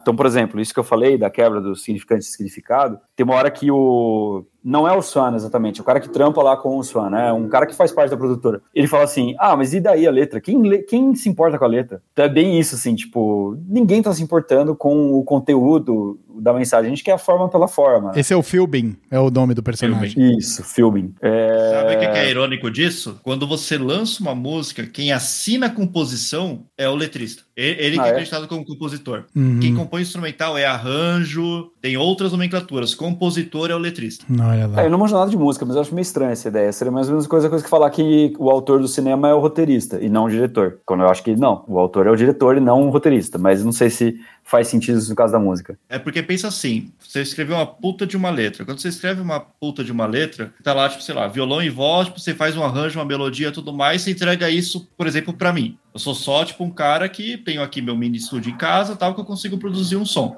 Cara, se o maluco fez a letra e já me passou a melodia dessa letra, Ah, não, mas ele passou a pegou- melodia. Tô, tô pensando se não passou a melodia, só tem o poema lá. Na música, normalmente, Não funciona assim. tem já a letra. Não, o cara já tem já, tipo, a melodia Ah, na cabeça. entendi. E ele passa tudo. Tanto que, tipo assim, o compositor, tipo, ele tá lá fazendo, tipo, toda a melodia certinho, nas notas, na partitura, por exemplo, e ele toca a melodia. O fantasma, por exemplo, na hora que ele tá como fantasma, ele tá ali com o piano cantando tudo certinho. Só que no começo, a partitura que ele tem, que até as meninas que estão na fila para poder fazer o teste, é a partitura da melodia de voz que o cara escreveu. Olha só. Por isso que eles conseguiram roubar aquilo e adaptar para duas bandas diferentes. Uhum. Entendeu? Então, assim, você ter na letra, cara, para você fazer todo o resto é muito mais simples. Talvez no cinema você ter um roteiro, você construir todo o entorno também não seja tão simples assim. Mas na música a letra é tipo uns 50, 60% do processo, com certeza. Ah, entendi. É.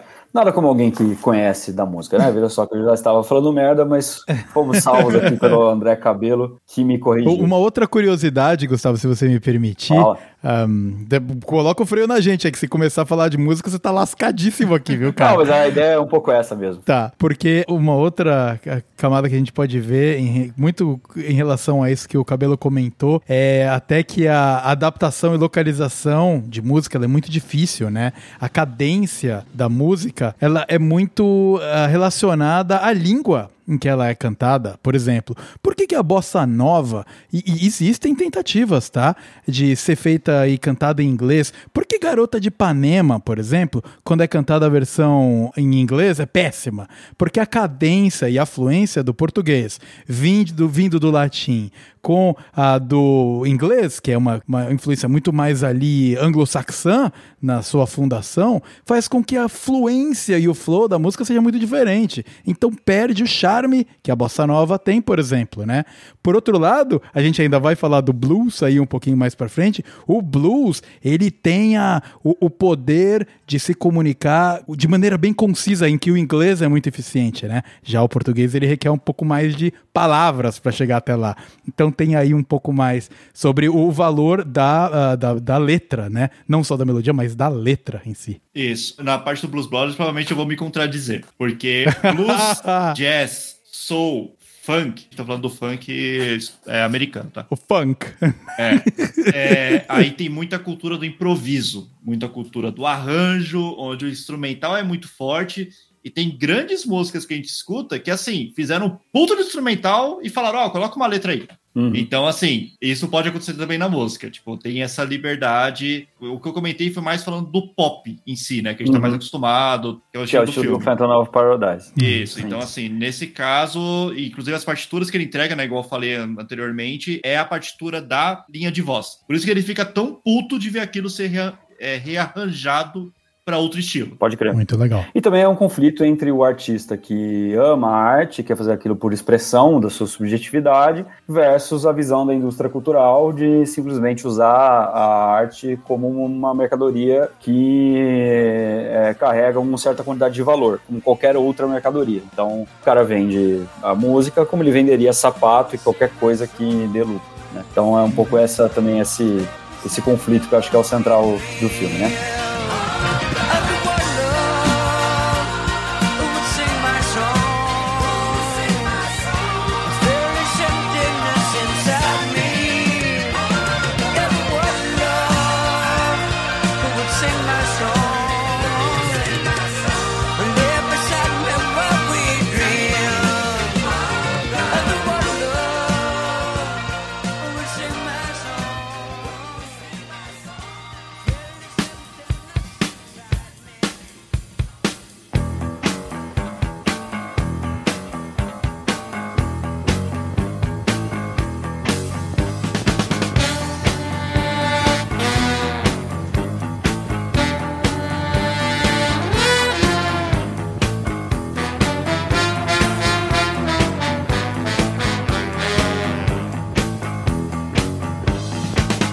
Vocês, pelo jeito, vocês estão ansiosos para falar de The Blues Brothers, certo?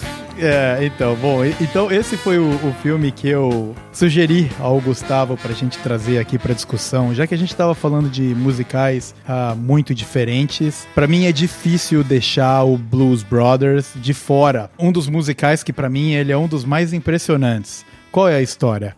É a história de dois irmãos, os irmãos Blues, e Jake e Elwood Blues. O Blues é de fato o sobrenome deles. E eles ah, são fora da lei, basicamente. Eles vivem ali, cara, também marginalizados e etc. O filme começa com o Elwood indo buscar o Jake, que tá saindo da prisão por bom comportamento. E eles, ah, assim que eles entram no carro, eles vão ah, visitar o orfanato onde eles foram criados, que é daquele clássico orfanato que é, sem, que é administrado por freiras, né? Então, então tem toda a igreja junto ali. E eles descobrem, a partir da freira, né? Que eles chamam de pinguim, a penguin, que é, o orfanato vai deixar de existir. Porque os Estados Unidos resolveu cobrar taxa e a igreja não quer ficar com a, com a localidade mais. Então eles têm 10 dias para arranjar os 5 mil dólares de taxa que eles precisam pagar. E eles prontamente falam que eles vão ajudar e ela recusa, porque ela sabe que eles são criminosos, né? Que eles arranjam dinheiro nas, nos esquemas deles. E aí, o objetivo deles para angariar esse dinheiro é fazer um mega show juntando a banda que eles tinham antes do Jake ser preso, chamada The Blues Brothers, que é uma banda que existe de verdade, tá? Quando o filme foi uh, criado, já existia a banda Blues Brothers há uns dois, três anos. O Jake veio do Saturday Night Live, né?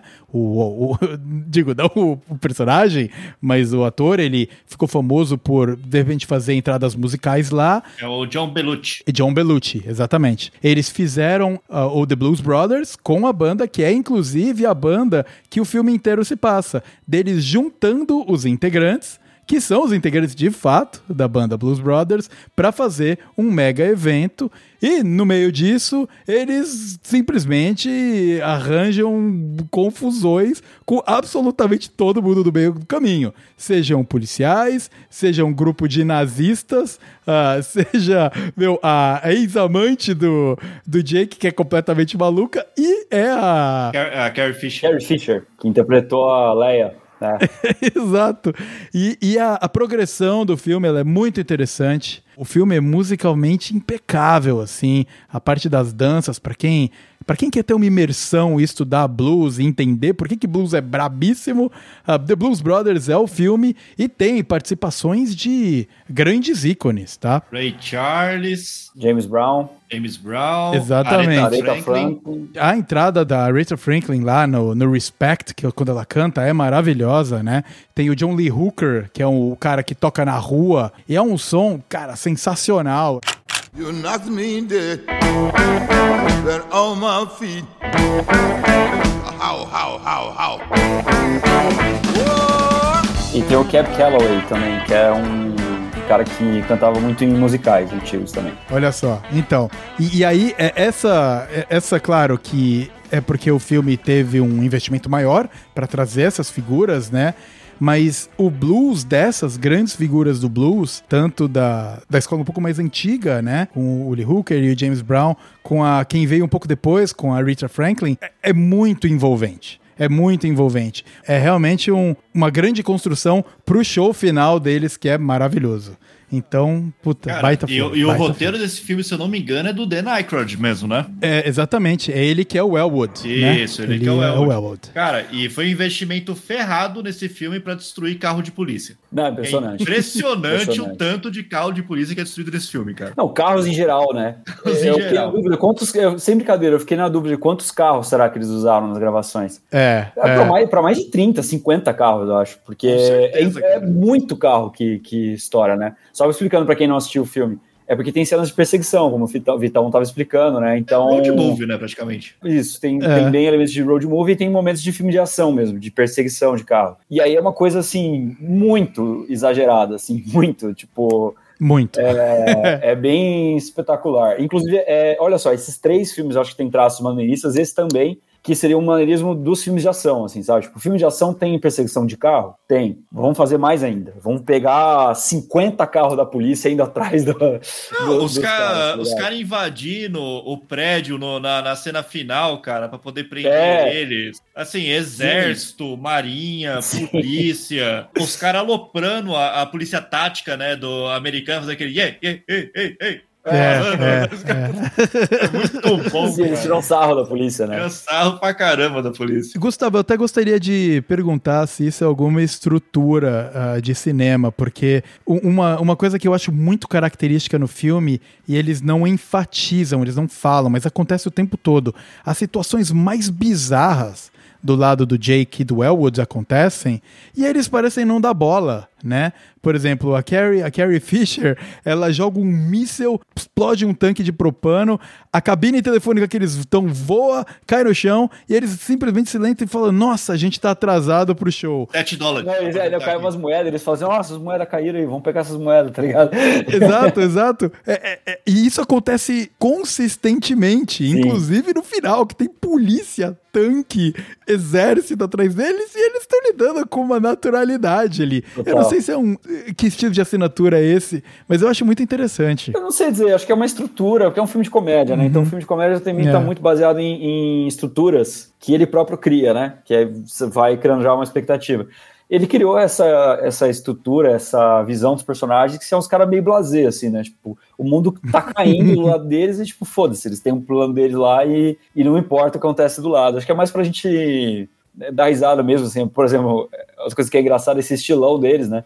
Que, aliás, é isso. Um dos fortes desse filme também é a iconografia, né? Tipo, Ah, esse filme tem imagens, assim, que são muito expressivas, muito persistentes, assim. Aliás, os três que a gente falou, mas esse acho que é o mais de todos. Tipo, uma coisa que, que ajuda muito um filme a fazer muito sucesso, um filme mais popular, assim, é ele ter uma iconografia, ele ter, tipo, imagens que são muito fortes, são muito simbólicas, que fazem a gente associar. Por exemplo, a máscara do Darth Vader no Star Wars, as espadas de luz no Star Wars, o raio e o óculos do Harry Potter. E aí, no caso, é esse- essa roupa aí que vocês estão vendo. E isso é tão forte que o filme faz piada com isso, porque os caras, tipo, é, explode a bomba, tipo, eles estão todos sujos, mas eles continuam com a mesma roupa. O cara dorme com essa roupa, o cara vai na sauna de óculos escuro e chapéu. ligado? O cara Então, não é tira o bem personagem do blues em nenhum momento, né? O- É, quando o Elwood vai pedir demissão, logo depois de tirar o Jake da cadeia, ele troca por um óculos daquele de fábrica, né? Aquele óculos normal, mas no bolso da camisa dele tá o óculos escuro da, da persona Elwood Blues, É. né? É, é realmente, tá sempre marcante. Sim, e não, e, tipo, e o personagem, ele não. A gente não vê ele até ele estar vestido. Porque quando ele tá saindo da cadeia, né? Tipo, a câmera não, não mostra o rosto dele. Mostra ele pegando os objetos. Então, É. é. como se ele não existisse sem aqueles objetos, né? Tipo, ele só existe a partir do momento que ele veste aquela roupa dele tradicional zona e tal. E, cara, você falou, eu até eu achei que a banda tinha surgido depois por causa do filme, não, não que existia antes. Foi um Então, pouco filme é antes. como uma espécie de, de narrativa mítica de como a banda surgiu. né? É, tem um, um- filme do, do Jack Black, do Tenacious D. Eu não sei se você já chegou a ver, mas ele segue uma estrutura semelhante. É a banda do Jack Black e ele resolveu criar uma história, cara, uma fantasia relacionada à banda que existe. Eles tocam até hoje, né? O Tenacious D. O Blues Brothers foi a mesma coisa. Eles construíram a banda, os álbuns, inclusive. Eu Acho que o primeiro álbum ele chama Suitcase Full of Blues, é al- algo do gênero. É muito bom, é muito bom. E eles têm muito essa pegada de começa eles lá tocando blues e entra um narrador apresentando os Blues Brothers, que eles vão entrar no palco, né? E, então tem muito essa, essa pegada de show e a banda ela chegou ela ao fim com a morte do, do John Belushi, né? John Belushi acabou falecendo acho que três ou quatro anos depois da, da criação desse filme. Ah, e aí eles fizeram outras roupagens pra banda, tem outro filme e tal, mas a história valendo do Blues Brothers ali entre 78 até 83, acho que é- que foi quando o John Belushi Cara, É falece. que a atuação do John Belushi também, tipo, é incrível. Na cena do restaurante, dele se fingindo de árabe pra comprar a esposa, a filha do cara. Nossa, é muito engraçado, cara. Ele é muito bom. É, ele chega e. How much? né? Quanto? Quanto? Quanto cara, pela sua sua esposa? E as crianças. Ai, muito, muito Bom, legal, cara. E, e- e os dois, não eram os dois que eram do Saturday Night Live ou era só um deles? Eu, eu acho que os dois Os eram. Os né? dois eram eram. humoristas do, do Saturday Night Live, né? Sim, sim, sim. E eles são muito bons. é. Que massa, né? Essa congregação, né? O cara é ator, humorista, músico, e aí sai isso como, como resultado. Tipo, Muito massa. E essa coisa da, da participação especial das grandes estrelas da música, eu fiquei muito impressionado. Eu, eu não, eu não sabia que tinha isso. Então eu fiquei surpreso mesmo. Quando apareceu o James Brown, eu já fiquei, caramba, velho. Chamaram o James Brown de verdade pra fazer. É, É uma das é. músicas mais legais do filme, inclusive. A cena da Sim, igreja. sim. E aí depois, a hora que apareceu o... Ray Charles. Aretha, a Aretha Franklin, não, a Ah, Aretha Franklin acho que aparece antes. Primeiro eu não reconheci que era ela. Só que depois, a hora que começa a cantar, eu reconheci pela voz. É. É ela mesmo. Eu falei, não, não é possível que é a Aretha Novinha. Franklin de verdade. É, ela tá jovem, ela tá jovem pra imagem que a gente tem construída É, dela, né? pode crer, não, pode crer, né? Isso aí é 1980. É. E depois o Ray Charles é. a mesma coisa, porque eu pensei, nossa, o Ray Charles era vivo ainda? Ray Charles atirando o cara. Nossa. É, não, É. as piadas- não, É esse pai é meio problemático isso, mas que é muito engraçado essas piadas com o Ray É, Charles, é muito boa. é. A, hora, a hora que eles vão divulgar, né, o show da banda, por exemplo, aparece o Ray Charles colando o pôster de ponta cabeça. de ponta cabeça, sabe? É, e ele muito bom. mexendo o ombrinho, né? É, ele é. mexe o ombrinho daquele jeito. Aí mostra ele colando Sim. e todo orgulhoso, tira o take tá de ponta cabeça. Sim, o personagem, tipo, o tempo todo ele fala do jeito que ele toca piano, né? Ele fica falando assim, né, É. tipo... Exatamente, Não, mas eu fiquei, exatamente. tipo, impressionado, assim, esse filme deve ter custado muito caro, por isso dessa coisa do, do- das perseguições megalomaníacas, que deve ter custado muita grana, essa quantidade de carro, quantidade de locação, é tudo locação externa, isso aí sai muito caro no cinema, porque, Uhum. tipo, você tem que fechar a rua, né? Você Eles tem fecharam que... metade de Chicago pra fazer esse filme. É, e, e não é uma cidade, uma, não é Valinhos aqui no entorno de São Paulo, entendeu? É Chicago.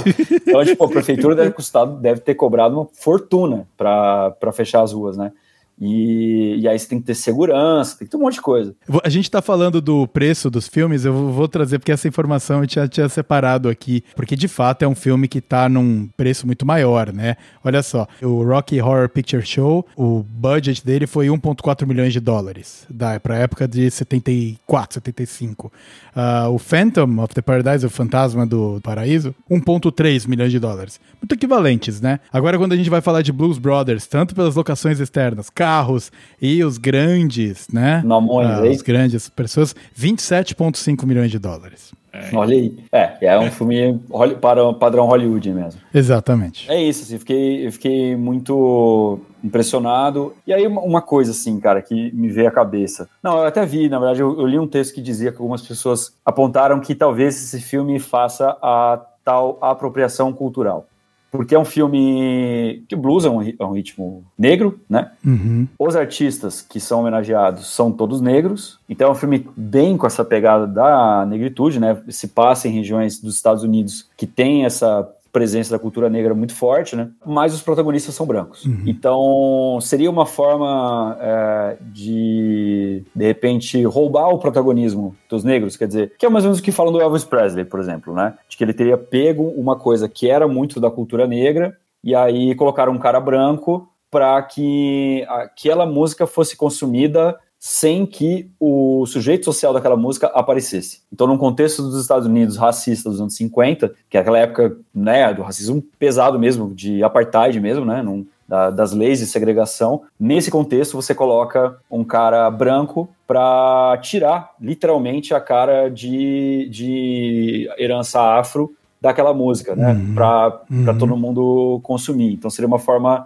é, realmente de, de roubar né, a- o protagonismo cultural. Assim, eu gosto muito de Blues Brothers e normalmente eu não, eu não sou muito. Essa não é muito a minha visão, eu não sou muito adepto dessa leitura, mas é uma leitura que eu acho que é possível que algumas pessoas tenham. Vocês acham que faz sentido isso ou não? Claro que é complicado porque aqui são três brancos, né? Mas enfim, Eu ia começar comentando isso, porque nós somos três eh, brancos, né? Falando sobre apropriação cultural negra. É complicado, né? A gente abordar o assunto, mas eu acho que uma coisa um pouco importante da gente trazer pro Blues Brothers, posso estar passando pano, tá? Pode ser porque eu gosto muito do filme. Mas a presença, como você bem falou, Gustavo, ah, dos grandes ícones, né? Ah, o único grande ícone da época que faltou ali, na minha opinião, era B.B. King. Acho que não deve ter dado pra pagar, porque caberia muito bem, né? Mas é o que você falou, são negros, né? É quem construiu a evolução do R&B pro blues que a gente viu nessa época, né? Após a década de 50 ali. Então, eu acho que tá mostrando de onde vem, quem são as pessoas importantes e, e que eles estão aí e os caras são foda mesmo. O fato de realmente serem dois ah, protagonistas brancos pode ser um problema, pode ser um problema, pode ser um problema sim. Mas eu acho que pelo menos o blues ele tá bem representado com a galera que tá lá. Inclusive, né, tem também participantes da banda Blues Brothers que são negros, né? A maioria é branca, mas tem negros ali também. Então, talvez ah, consiga sair pela lateral ali. Não, eu acho que talvez Mas- eles próprios tenham tido essa preocupação, né? Porque, tipo assim, porque também é- é- eu acho que assim, é problemático, mas não quer dizer necessariamente. Pode ser que eu esteja passando pano também, mas não quer dizer necessariamente que os, que os artistas foram filha da puta e pensaram nisso conscientemente, né? Pode ser que simplesmente os Ah. caras curtiam blues, porque tá na era a cultura. banda deles do programa, né? Assim. E era a banda deles do Era a programa. banda deles, é, exato. Era a banda o- deles. e, e o Dan Aykroyd é roteirista. A, a maneira Então- que ele viu de representar tipo, a cultura sem, sem, sem talvez cair nisso foi, cara, eu acho que a maioria dos coadjuvantes do filme, assim, tipo, pelo menos das cenas onde eles estão ali buscando os. resgatar os membros de volta pro grupo e tudo mais, cara, são bairros negros, são músicos negros. é, É. Tem as, as celebridades, então acho que teve uma preocupação, sim, apesar de tudo. É, não Aí. rola um whitewashing no filme, Isso. sabe? Que é o, eu acho que é o grande problema, né? Quando todos os personagens ficam brancos. Uhum. Isso acontece muito, né? O cabelo que gosta bastante de adaptações de mangá e anime. Pô, Nossa. muitas vezes você vê na Hollywood um whitewashing brutal, assim, sabe? Pô, Uhum. cara, pô, são, são asiáticos. E, e eu acho que uh, Blues Brothers ele consegue passar a mensagem de onde vem o blues, né? Aliás, eu só pensei isso exatamente porque aparecem esses personagens. Quer dizer, acho que se não aparecesse o Ray Charles e tal, tudo mais, eu não teria pensado nessa problematização que eu coloquei da apropriação cultural, entendeu? Uhum. Então, quer dizer, o próprio fato desses caras aparecerem é que força no espectador a pensar: bom, mas será que então não foi apropriação cultural por parte desses dois? Entenderam meu ponto? Interessante. Ficou claro? Meu... Muito interessante, muito interessante, cara. Assim, eu, acho que eles devem ter se preocupado com isso em algum momento, sim, tá? Tanto que eu acho que, o- que os irmãos, cara, eu acho que eles meio que são só o condutor da história, assim, porque tudo acontece em volta deles, tem que salvar, tipo, a caridade, tem que juntar a banda. Tipo Assim, eles não conseguem resolver nada sozinhos, sabe? Tudo eles precisam da música, precisam da banda deles, precisam, tipo, de outras pessoas ajudando. Eu acho que apesar de ter os dois ali, cara, eu acho que o filme ele consegue ser um pouco maior do que do que só, enfim, só a questão tipo dos dois brancos tocando blues, sabe? Principalmente o, o Elwood, não tanto, né? Mas o Jake, ele é problemático. Ele é o problema do, de tudo ali, basicamente. Eles não conseguem pagar a banda direito porque, puta, ele se enrola com os dinheiro da vida. Ele que, que tem os causos. É ele que tem a ex-amante indo com um míssel atrás, Míssel sabe? atrás. ele, acho que ele ali. é muito mais o ponto do problema ali do que o Elwood, com certeza. O Ah, Elwood e, o- e o bar redneck super caricato também, que mostra os nazistas, sabe? Tipo, além de tudo, eles dão uma aloprada exato. boa na cultura branca. Talvez exatamente para contrabalancear esse ponto que você trouxe, né, Gustavo? Também tô tirando aqui da cabeça aquela liberdade de expressão nazi bizarra lá. É tratada até de maneira tosca, né? Corretamente, inclusive. Mas é tratado, meu, esses caras são tão tosco que deixa eles falando aí, sabe? Foi um pouco É, nesse. alopraram o redneck, alopraram o nazista, tu- tudo que É é, isso, tudo isso que é é- branco raiz, tipo, cara, tomou no, É. no cu ali me- merecidamente. E é muito louco, assim, porque esses grupos supremacistas brancos dos Estados Unidos, como a Ku Klux Klan, qual que é o, o papinho deles? É de que eles são a verdadeira América, né? Eles colocam como se os negros fossem estrangeiros que estariam corrompendo a terra. Só que o grande símbolo, o grande motivo dos Estados Unidos é o quê? É a coisa da liberdade. E aí é louco, porque essa suposta liberdade de expressão é que abre a via para os nazistas se, aspas, expressarem. Só que é aquilo, né? É sempre complicado você ser tolerante com o intolerante. Exatamente. Então, na verdade, é justamente esse, esse papinho de nação americana tal, não sei o quê, que acaba entregando o oposto disso. É justamente o papinho de liberdade que acaba entregando, na verdade, a intolerância. E é muito louco, porque a, não dá pra esquecer também que a Alemanha foi rival dos Estados Unidos na Segunda Guerra Mundial. Então, os, supos- os supostamente americanos true são justamente os traidores, né? São justamente os caras Exato. que né, que que estão a serviço de um, de um outro país, de um país rival e tal.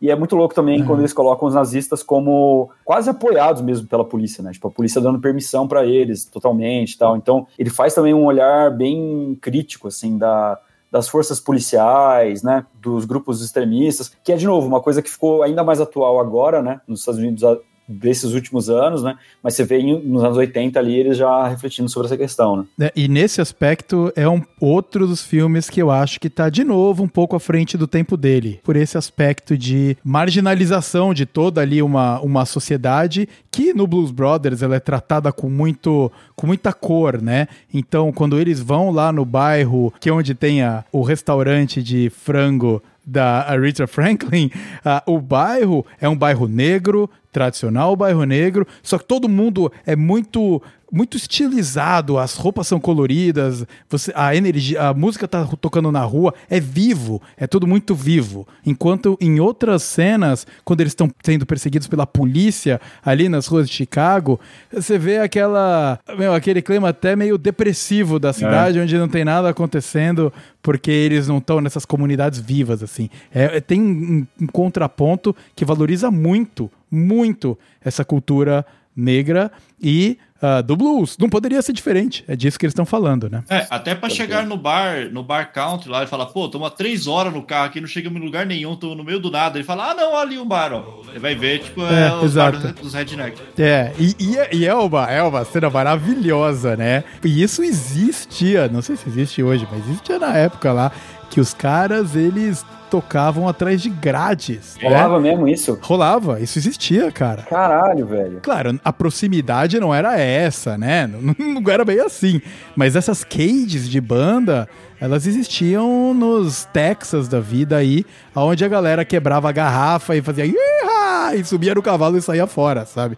Bem redneck mesmo. Eles, claro, deram uma estereotipada braba ali. É, porque o tempo todo a galera tá tocando, tá tacando garrafa ali no grade, né? Não, E é maravilhoso, porque eles estão tacando garrafa quando eles não estão gostando da música, porque eles começam com blues natural. E depois eles gostam, eles continuam. tacam mais. Depois, quando eles estão gostando da música, jogam mais garrafa. É sensacional, cara. É muito bom. Não, e eles crer. falando, tipo assim, puta, cara, eu não sei nenhuma música disso aí. Ah, tem o final da, da- daquele seriado lá de cowboy. Pode ser, vamos É. aí. É. Eu toco essa música umas cinco vezes pros caras. Só, Assim, você falou as coisas da ambientação, essa coisa que me pegou muito, assim, tipo, eu nunca fui para os Estados Unidos, né? Mas é claro que essa é um retrato cinematográfico, espetacular, mas deu vontade de viajar para essa região, assim, para Chicago, para. Ai, como chama aquele lugar? É, que é muito conhecido pelo blues também, é. New Orleans. New Orleans. New Orleans, sabe? Tipo, o filme traz muito essa, essa energia, assim, desses lugares, né? O meu primo Felipe, que esse pá tá assistindo aqui a live ainda, já viajou, né, pra esses, pra esses cantos aí e, e morou em Chicago, né? Pelo que ele me contou da viagem, assim, me pareceu muito o que, o que aparece nesse filme. E agora tá passando o busão do bombeiro aqui, tá fazendo um barulho desgraçado. É, mas é, é, com certeza, eu acho que esse é um, um, um valor que a cultura musical ali do sul dos, dos Estados Unidos, né? O sul estadunidense é muito, muito forte, né? É meio que também contraditório, inclusive, quando você vai pro meio do country ali, onde tem o Bible Belt, né? Que daí sai do blues negro pro parte mais redneck. E eu também falo como um cara que aprecia o country americano, tá? Mas você vê realmente duas coisas que ficam muito claras no filme. De quando eles tocam uma música que veio da escola do blues, a galera do country odeia, né? Então fica essa referência. E acho que o valor cultural, viu, cara, dessas áreas aí, New Orleans, ah, Chicago, é muito, muito forte. Eu também, eu nunca fui, tenho bastante vontade de conhecer. E eu fico triste da região de onde eu moro não ter 10% dessa riqueza cultural e musical que existe lá, cara. Uhum. E, e louco, né, cara? Você pensar, então, o conflito racial expresso nos gêneros musicais, né? Que o filme mostra isso, né? O conflito entre o blues e o, e o country, né? Claramente. E é ignorância. Uhum. Porque eles vêm da mesma escola. Uhum. Eles vêm da mesma escola, né? Então, a, a, é- é- essa, essa ignorância racial, ou a gente falou da ignorância homofóbica no começo dessa live, é falta de conhecimento. Porque, no fundo, é meio tudo farinha do mesmo saco, é tudo gente normal. É tanto, Vitão, que no momento que eles mudam ali pra tocar a música country né, no bar, é, é basicamente o mesmo riff, a mesma coisa. Eles alteram o andamento, nem o tom, eh, os caras mudam. Continua sendo em lá. É. Aí, tipo, eles alteram só o andamento pra tocar o country, porque é a mesma, é o que você falou, é a mesma escola. Então até isso É, o filme exatamente. desenha pro, pro, pro telespectador. Mas, mas como assim a mesma escola? É a mesma origem histórica? Como que é? Não entendi É, isso. o, o blues e o country, eles vieram do mesmo lugar. Eles acabaram se ramificando para gêneros diferentes, mas o, o, o núcleozinho ali, de onde quando tudo começou a existir, o rock, o blues e o country, eles estavam muito próximos. Era quase uma coisa só. Você volta lá no Elvis, né? A gente. O o Elvis, ele tem um pouco de rock, mas ele tem um pouco de country. Pode crer. E, e- e um pouco depois flerta um pouco o blues. Veio tudo ali daquela amálgama musical que depois caras muito habilidosos e muito apaixonados por determinada parte da música foram cada vez desenvolvendo mais e mais. Mas o núcleo é o mesmo. Que é essa parte do sul dos Estados Unidos aí. Exatamente. E, e é tudo referência da música afro. Bastante, né? Principalmente a parte. O blues. O blues, muito afro, né? É, Já não- o country, não tanto. É, o, o country tem um pouco mais ali do folk, né? Da, da música folk europeia, né? Um pouco. Ah. Que, que aí, tipo, você acaba adaptando o banjo, né? Que é no instrumento é, europeu tudo mais. E- então, assim, Isso, você, é. você acaba, tipo, dando uma ramificada nesse sentido. Mas, Mas, assim, o country, a- a- mas o country tem, tem influência da música negra também? Ou não? Hoje, hoje tem. Tem. muito, né? As coisas se misturaram bastante, né? Inclusive tem o- o country feito mais por, por negros também. É uma, uma das vertentes do country, né? Mas se você for colocar um stamp de, do country, ele é um redneck, basicamente, Claro. né? Enquanto o stamp do blues é um negro. é, é igual os ZZ Top tocando blues. Exato. Sabe? Pois é. Tipo, É. aquilo lá é o blues feito por brancos, assim. Tipo, vai ser mais Pode pop, crer. vai ser mais direto, até uns elementos até, até de é, um pouco de country também, tipo, em algumas, em algumas levadas, algumas partes. É mais ou menos essa mistura que acontece pros dois lados. E, e veja só as camadas que a gente está debatendo por uma, um road movie de uns caras tentando colocar a banda junto. Uhum. E olha como alimenta discussões, né? Eu acho que é aí que tá a grande riqueza. E talvez por isso que eu vi tantas vezes o filme. Cada passagem que você vê, você nota coisas diferentes. No começo você só dança. Uhum. E depois você começa a reparar outras complexidades. Acho muito interessante. Que da hora. E eu queria que vocês falassem um pouco mais sobre o- os gêneros, assim, subgêneros do, do blues, assim, né? Porque isso é uma coisa interessante, porque existe uma associação do blues com músicas mais tristes também, né? É. Porque sempre falam muito sobre como o blues surgiu, muito como era a música que os negros escravizados cantavam durante o trabalho, né? Era uma forma de amenizar a monotonia e o sofrimento do trabalho. Então, me parece que o blues ele pode caminhar por, por esses dois sentidos, né? Tanto ser um lamento pela situação de penúria, quanto também, não sei, uma forma quase que de escapismo, assim, também, né? Tipo, e aí que eu comentasse isso e também sobre o, qual é o estilo mais exato, porque tem horas que é uma coisa mais dançante, né? Nesse filme, o gênero deles parece ser uma coisa mais. Uma versão mais dançante disso. É, que é o isso? gênero deles ali, tipo, flerta até um pouco com o rockabilly, né? Tipo, a maneira que é, que é Ah, executado. muito.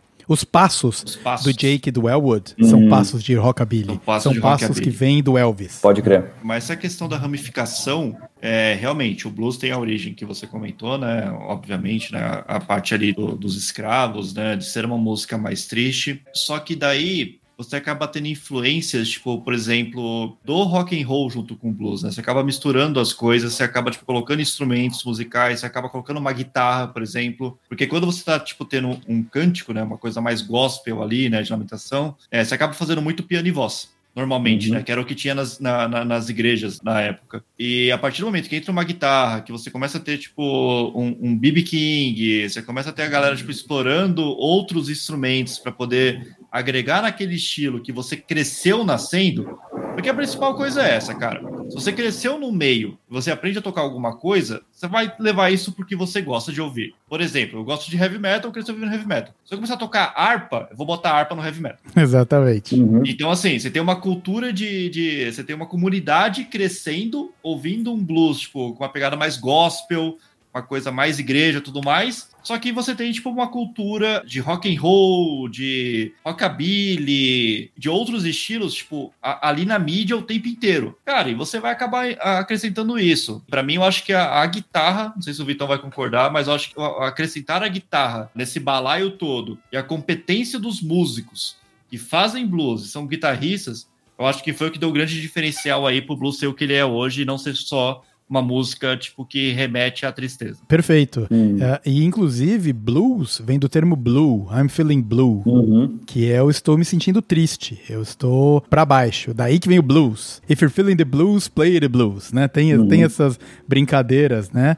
E com certeza ele vem de, um- de uma raiz bem bucólica, como tudo foi evoluindo aos poucos conforme as coisas foram, foram se misturando. E o cabelo mencionou perfeitamente o nome O Cara, que ajudou muito a revolucionar isso aí, o B.B. King, né? Que é o, o rei do blues. Ele trouxe a guitarra elétrica como uma cantora junto. Então, você vê muito, inclusive, as, as passagens mais. Quando o B.B. King estava bem jovem. Depois isso voltou, quando ele ficou mais velho e mais cansado e só sentadinho fazendo, ele voltou a fazer muito. Mas no começo da carreira dele, era um verso e um verso da guitarra. E aí ele cantava um verso, e aí tinha o verso da guitarra. Então, a guitarra era quase um contraponto para o, o, o sentimento blues dele, sabe? Então, é muito interessante como isso depois foi evoluindo para um ritmo mais animado. E eu acho que nisso o brasileiro ele consegue se identificar muito bem, porque veja o samba, É, samba é verdade. o quanto da opressão não tá por trás do que que ah, aquela vida difícil pra cacete que a galera vive, mas ele tá cantando, a gente ouve lá meu, sabe, meu anel de bamba e tal e tudo. É, é tudo muito carregado de muita história e muito sofrimento da vida, da correria, de maneira alegre, pra você realmente tentar jogar essa tristeza pra lá. Então, ah, eu acho isso incrível. O filme passa muito bem e também junto aí com o que o Cabelo trouxe da parte do rockabilly, tem que lembrar que os dois líderes da banda, eles são brancos, como a gente comentou, né? Então eles trazem essa forte influência do, do rock. Ele, eles são praticamente roqueiros ali, apesar do Elwood tocar gaita, muito bem, inclusive, mas eles são, eles têm bastante a pegada do rock, da dança do rock. Inclusive as músicas mais rock and roll, dançantes e tal, no filme, são as músicas do Blues Brothers, da banda Blues Brothers, mais do que outras participações aí da galera de peso que aparece, que já aí já pisa mais no blues mesmo. Uhum. Aliás, galera de- galera de, galera de peso, eu, você falou do B.B. King, eu pensei na Nina Simone também. Mas É. aquela cena Nina Simone tem um. É, tipo, é mais pra baixo, assim, né? Negócio mais. Mais pra baixo. Eu acho que não ia combinar muito com. É, é com o que flerta mais mas- com gospel, né? É, a igreja ela é muito, ela é muito influente até hoje, Influente. né? Você vê vários grandes cantores, né? Negros principalmente, eles vieram da igreja. A Nina Simone mesmo, né? Veio da igreja. Exa- exatamente. Aquela cena É. do James Brown no início do filme é a realidade Sim. deles, cara. É assim que nasce o Sim. artista lá. Sim. Talvez não tenham dançarinos dando pirueta a 3 Talvez metros de não altura. Cara, mas também eu não ponho a mão no fogo, não, pra falar que não tem, viu? É, também não, também não.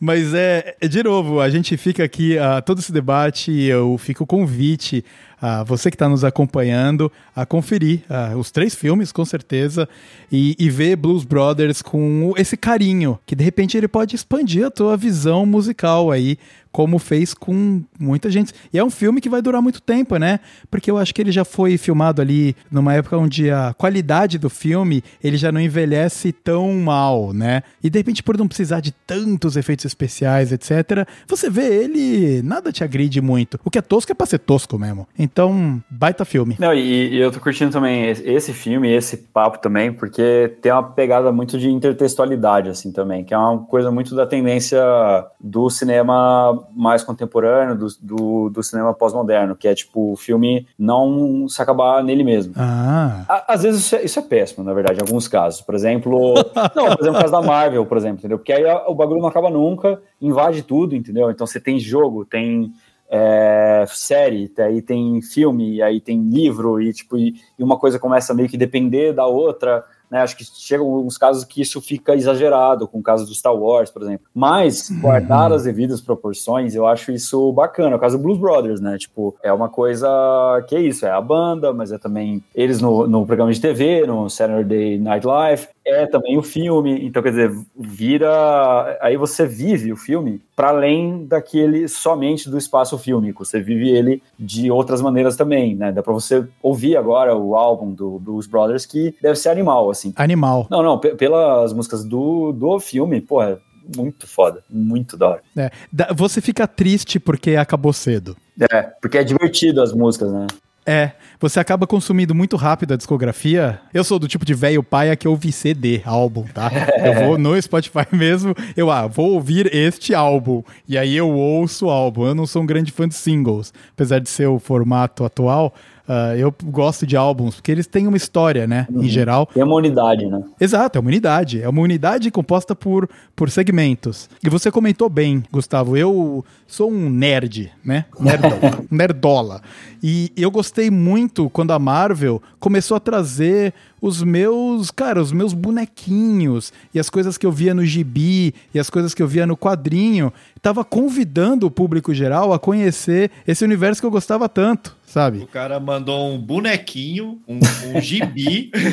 Os nerdola vão, vão te pegar na porrada, cara. Vão me bater, vão me bater. Figure, Action figures, verdade. é. Não, não. HQ. Mas quando eu era moleque, quando eu era moleque não chamava action figure, não. Acho que em HQ, e eu falei gibizinho, beleza. HQ, beleza. Agora, action figure, é, action figure é o boneco caro. É isso que é, maluco.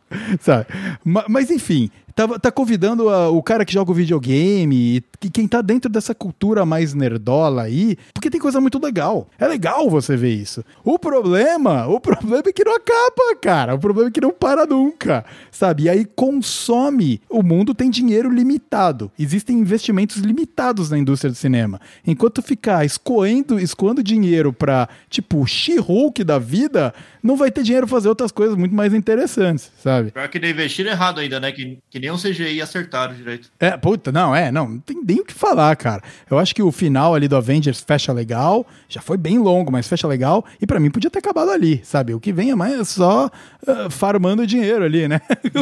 Literalmente isso, farmando. Enquanto, por outro lado, o Blues Brothers, eu acho que ele te convida a conhecer a discografia dos caras, se você não sabia que eles eram uma banda, hein? vai lá no Spotify, ouve tudo, a conhecer quem que são esses grandes figurões que aparecem. Pô, tem gente hoje mais jovem que não sabe quem é B.B. King, nunca ouviu na vida, que não sabe quem é Aretha Franklin, nunca ouviu na vida, Ah, ah, Ray Charles, e tudo bem não saber, mas existem filmes como esse pra dizer que isso existe. E aí você tá convidado a ir conhecer, né? É, Convidado é porque- a conhecer o universo expandido blues, né?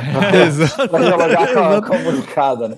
O multiverso do É, blues, o né? multiverso do blues, É exatamente. porque tem duas situações aí que a pessoa não conhece, assim, e, e eu acho que, é, e que essa situação é a pior, que é quando a pessoa não conhece porque nem chega nela que isso existe. É. Então, assim, se tem o filme, ela assiste o filme, putz, chegou isso pra ela. Não vai chegar isso pra ela vendo o filme da Marvel. Eu Perfeitamente. adoro o filme da Marvel, tá? Vou, vou, em pré-lançamento e tudo mais. É. Só que assim, não dá pra comparar o nível de cultura que você agrega sobre outros, é, outros elementos com um filme como Blues Brothers, como, por exemplo, tipo, com Vingadores. Vingadores vai ganhar, tipo, cultura do universo de quadrinho da Marvel. É legal, é legal, mas, tipo assim, isso você consegue fácil. Eu vou no shopping hoje, passo uma loja de brinquedo, tem 35 mil bonecos diferentes tipo, da Marvel, É, sabe? Tipo, eu não preciso ir no cinema pra saber que eles existem. exatamente. Agora, a situação, tipo, do, do blues hoje, da música, que não é a música midiática, né, pop, que a gente vê, tipo, na TV, rádio e tudo mais, se não é um filme desse, ou ter um espaço como esse para poder ser apresentado para novas audiências, cara, não chega. Uhum. Que é exatamente a crítica que a gente falou da nova roupagem do Fantasma do Paraíso lá, a gente abordou, né?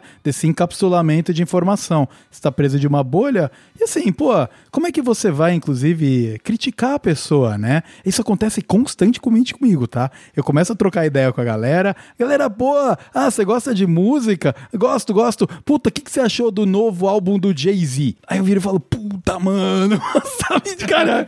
Eu tava pronto pra outro papo. Eu tava pronto pra outra coisa, assim. Tem valor o Jay-Z, tá? A galera do Jay-Z aí, tá. Não me animal. cancelem. Maravilhoso. Mas eu acho que existe um desconhecimento e não é culpa da pessoa. Porque como é que você vai saber? Por exemplo, como é que a gente vai descobrir que a gente era preconceituoso com coisas que a gente tinha quando a gente aprendeu quando a gente era, a gente era menor? Que hoje, mais velho, com experiências e ensinamentos que a gente tem hoje, a gente descobriu que aquilo lá, meu, não tem mais espaço. É a mesma coisa. Então, se a, a mídia zona fica aí fazendo essa bolha em cima de só do que vende, só do que comercializa etc, etc, e não sai disso de jeito nenhum, o Super Bowl se rendeu a isso. O Super Bowl, eh, os eventos ali do meio, eles eram o momento do rock brilhar. Era um show de rock. E aí a foi para outros caminhos. Ainda são mega shows, são mega shows. Esse último que teve aí da galera The Legacy aí dos, do, do rap, animal, animal. Mas todo mundo sabe quem são aqueles caras. Não tá te convidando a explorar nada novo. Talvez nem, nem seja o momento de convidar ninguém a conhecer nada novo no intervalo do Super Bowl, né? Mas, Então, eu não, não sei se foi muito assim o momento, mas tudo bem. mas que a informação não chega nas pessoas se não forem filmes como esse, não chega. É, eu acho Pode que ser. esse é o principal problema, assim, que eu vejo, cara. É a falta de espaço para esse tipo de, de entretenimento que também agrega conteúdo chegar a mais pessoas. Não, assim, eu acho que todos agregam. Só que a questão é que quando você repete sempre a mesma linguagem, isso atrofia a tua imaginação, atrofia a tua visão de mundo, né? Então não é, É. que em si Vingadores seja pior do que Blues Brothers. É sim. Não, É pior, é pior. É, assim, Não, é pior. O problema Não, é é que pior, só tem assim, Vingadores, né? É, exatamente. Exato. exatamente. Se tivesse só Blues Brothers, a gente tava de saco cheio já. Ninguém ia aguentar mais Blues Brothers, cara. Lógico. E, e a mesma coisa do. Acho que a. O Senhor dos Anéis, né? Onde você vai, muito Mas veja só, o Senhor dos Anéis trouxe uma legião de pessoas que desconhecia do Tolkien e desse universo fantástico pra ver e de repente depois começar a ler mais e conhecer mais, porque aquela trilogia ela é perfeita, é uma obra-prima aquilo lá. Uhum. E enquanto isso, por exemplo, outras ah, criações que vieram depois, como o Hobbit, aquilo lá não chega nem aos Ele pés. foi caça-níquel sem vergonha. Caça-níquel. Que deu raiva. Ah. Exato, exatamente. Mesma coisa, mesma coisa.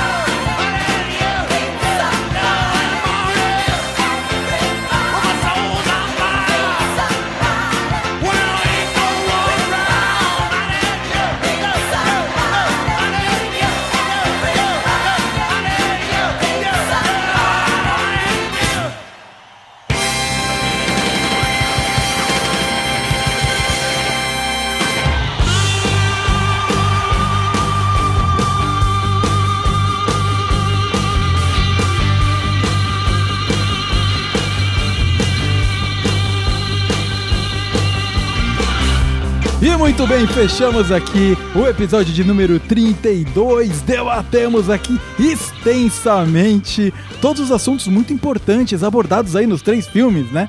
Seja ali da, da sexualidade e da diferença de gêneros e, e como, como as coisas aparentemente estão evoluindo, mas nem tanto, né? Já era um assunto que era discutido lá na década de 70. O ser humano realmente demora, demora muito para entender que a gente realmente precisa quebrar alguns preconceitos. E também, cara, eu gostei muito da- dessa parte do nosso papo sobre ah, como a indústria da música mudou, sobre os big players mudaram. Já não são mais essas grandes marcas e, e gravadoras, não. Hoje é algoritmo, meu amigo. Estamos aqui lutar contra isso. E claro, o nosso papo musical aqui não tem como a gente fazer episódio, não tem como eu e o cabelo estarem envolvido e não falar sobre música, né? Então já fica aí até um pouquinho de desculpa, viu, Gustavo? Que eu acho que a gente pode ter mergulhado um pouco demais na música. E eu vou aproveitar esse gancho para passar para você, Gustavo, do canal Cineolho, para se despedir mais uma vez aí. Faz o seu jabazinho, audiência rotativa, né? Sabe como é? Sempre bom aí você carimbar mais uma vez de onde você é e por que, que o teu conteúdo é foda pra caralho. Ô, louco. Essa parte aí é com você, pô. então, eu que agradeço. Foi sensacional esse papo. Essa coisa que vocês falaram bastante de, de música, essa era a intenção, realmente, porque é uma coisa que eu sou muito ignorante, então que realmente eu queria um apoio nesse sentido, ouvir a visão de vocês. Ouvir a visão é ótimo, né? Uma sinestesia, né? Mas é isso, achei que foi, foi sensacional, muito obrigado. Como o Vitão falou, o meu canal no YouTube chama Cineolho, escreve tudo junto, Cineolho. Você pode digitar só youtube.com/barra Cineolho, que você já vai ver meus vídeos, que em geral eu falo sobre cinema, então falo de aspectos visuais, técnicos, né? Faço a crítica dos filmes, mas sempre falo de que maneira eles estão relacionados a questões sociais, o que, que eles dizem sobre o ambiente social, né? O que, que eles dizem sobre a história do mundo, sobre conflitos políticos e etc. Foi um pouco o que a gente fez nessa live de hoje também, né? Que a gente viu como esses filmes eram transgressores não só na sua forma, mas também no sujeito social que eles buscavam dar voz, né? A maneira como eles eram transgressores também no seu conteúdo político, de tentando dar voz a grupos sociais marginalizados. Se você curtiu essa pegada desse episódio de hoje, talvez você goste também dos outros episódios do Cineolho, então vá lá no YouTube para conferir. Obrigado. Muito bem, muito bem. Muito obrigado, Gustavo, mais uma vez. Com certeza vai aparecer aqui com, com certa frequência. A gente tem o, o a parte 2 dos filmes que marcaram gerações, que foi quando a gente se conheceu lá atrás, cara, para fazer ainda. Ah, vamos ver se a gente consegue retomar isso aí em algum momento. Mas até lá, muito obrigado por me convidar a participar do, do seu canal também. Ah, vamos aí para mais collabs no futuro. E a você também, André Cabelo! André Cabelo, meu amigo, muito obrigado mais uma vez. Uh, não só por, pô, sempre trazer muita coisa legal no papo aqui, mas pela parceria de sempre se disponibilizar a participar dos episódios final de semana, durante semana, madrugada. O cara sempre topa. Muito obrigado mesmo. Pô, eu que agradeço aí pelo convite, Vitão. Agradecer também ao Gustavo, né, por ter dado o pontapé aí, né, pra, pra fazer, trazer a gente pra live, né, e É. bater esse papo. Sempre que precisar, tamo aí, né, daí só fazendo o jabá aqui da minha banda, né, da Hate Matter. Tem Spotify, YouTube, procurem. Quem gosta de ficção científica vai, vai curtir bastante o som, né, quem gosta de metal também. E é isso, cara. Sempre, sempre papos bem interessantes, né? Que agregam muito aí, né? Conteúdo. Eu acabo aprendendo bastante com vocês também, né? Quando a gente senta para ter esse papo de boteco so- sobre esses assuntos, né? Que a gente debate. Então é isso, cara. Valeu aí, tamo aí. Você sabe que a tua música do Hate Matter tocou em live, mano. Tem um cara aí, eu sou envolvido nos universos do Hearthstone aí, e tem um cara que, que é brother meu, ele faz live e tal. E ele tava lá jogando, ele ouve metal, ele ouve rock e metal enquanto ele joga, né? E aí ele perguntou, pediu referências, eu falei, cara, tem uma música brasileira, tem uma banda brasileira aqui que é brava. Mandei ele curtiu, ficou lá tocando Ah, Matter por um tempo.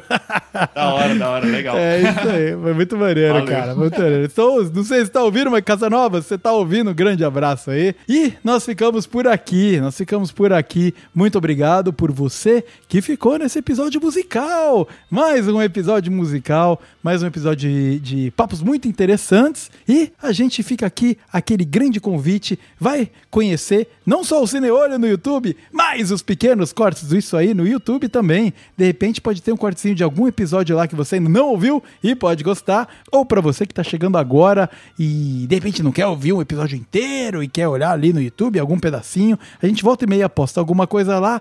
Mas o mais importante, além de ouvir os episódios do É Isso Aí, é também dar uma conferida lá no Instagram, por arroba podcast underscore é isso aí, que é lá que eu posto as atualizações, é lá que eu converso com vocês e vocês podem, meu, entrar em contato para, de repente, conteúdos de novos episódios e, e- e se aprofundar mais no que, que a gente faz aqui e que a gente faz com tanto carinho. Então, todos os links, tanto pro Cineolho quanto pro É Isso Aí no YouTube, pra banda da Hair Matter no Spotify, pro, cara, pra tudo. E também pro Instagram do É Isso Aí. Vai estar aqui na descrição desse episódio. Então, confere aí, fique por dentro, porque tem muita coisa boa vindo pela frente. E é com isso que nós fechamos o episódio de número 32.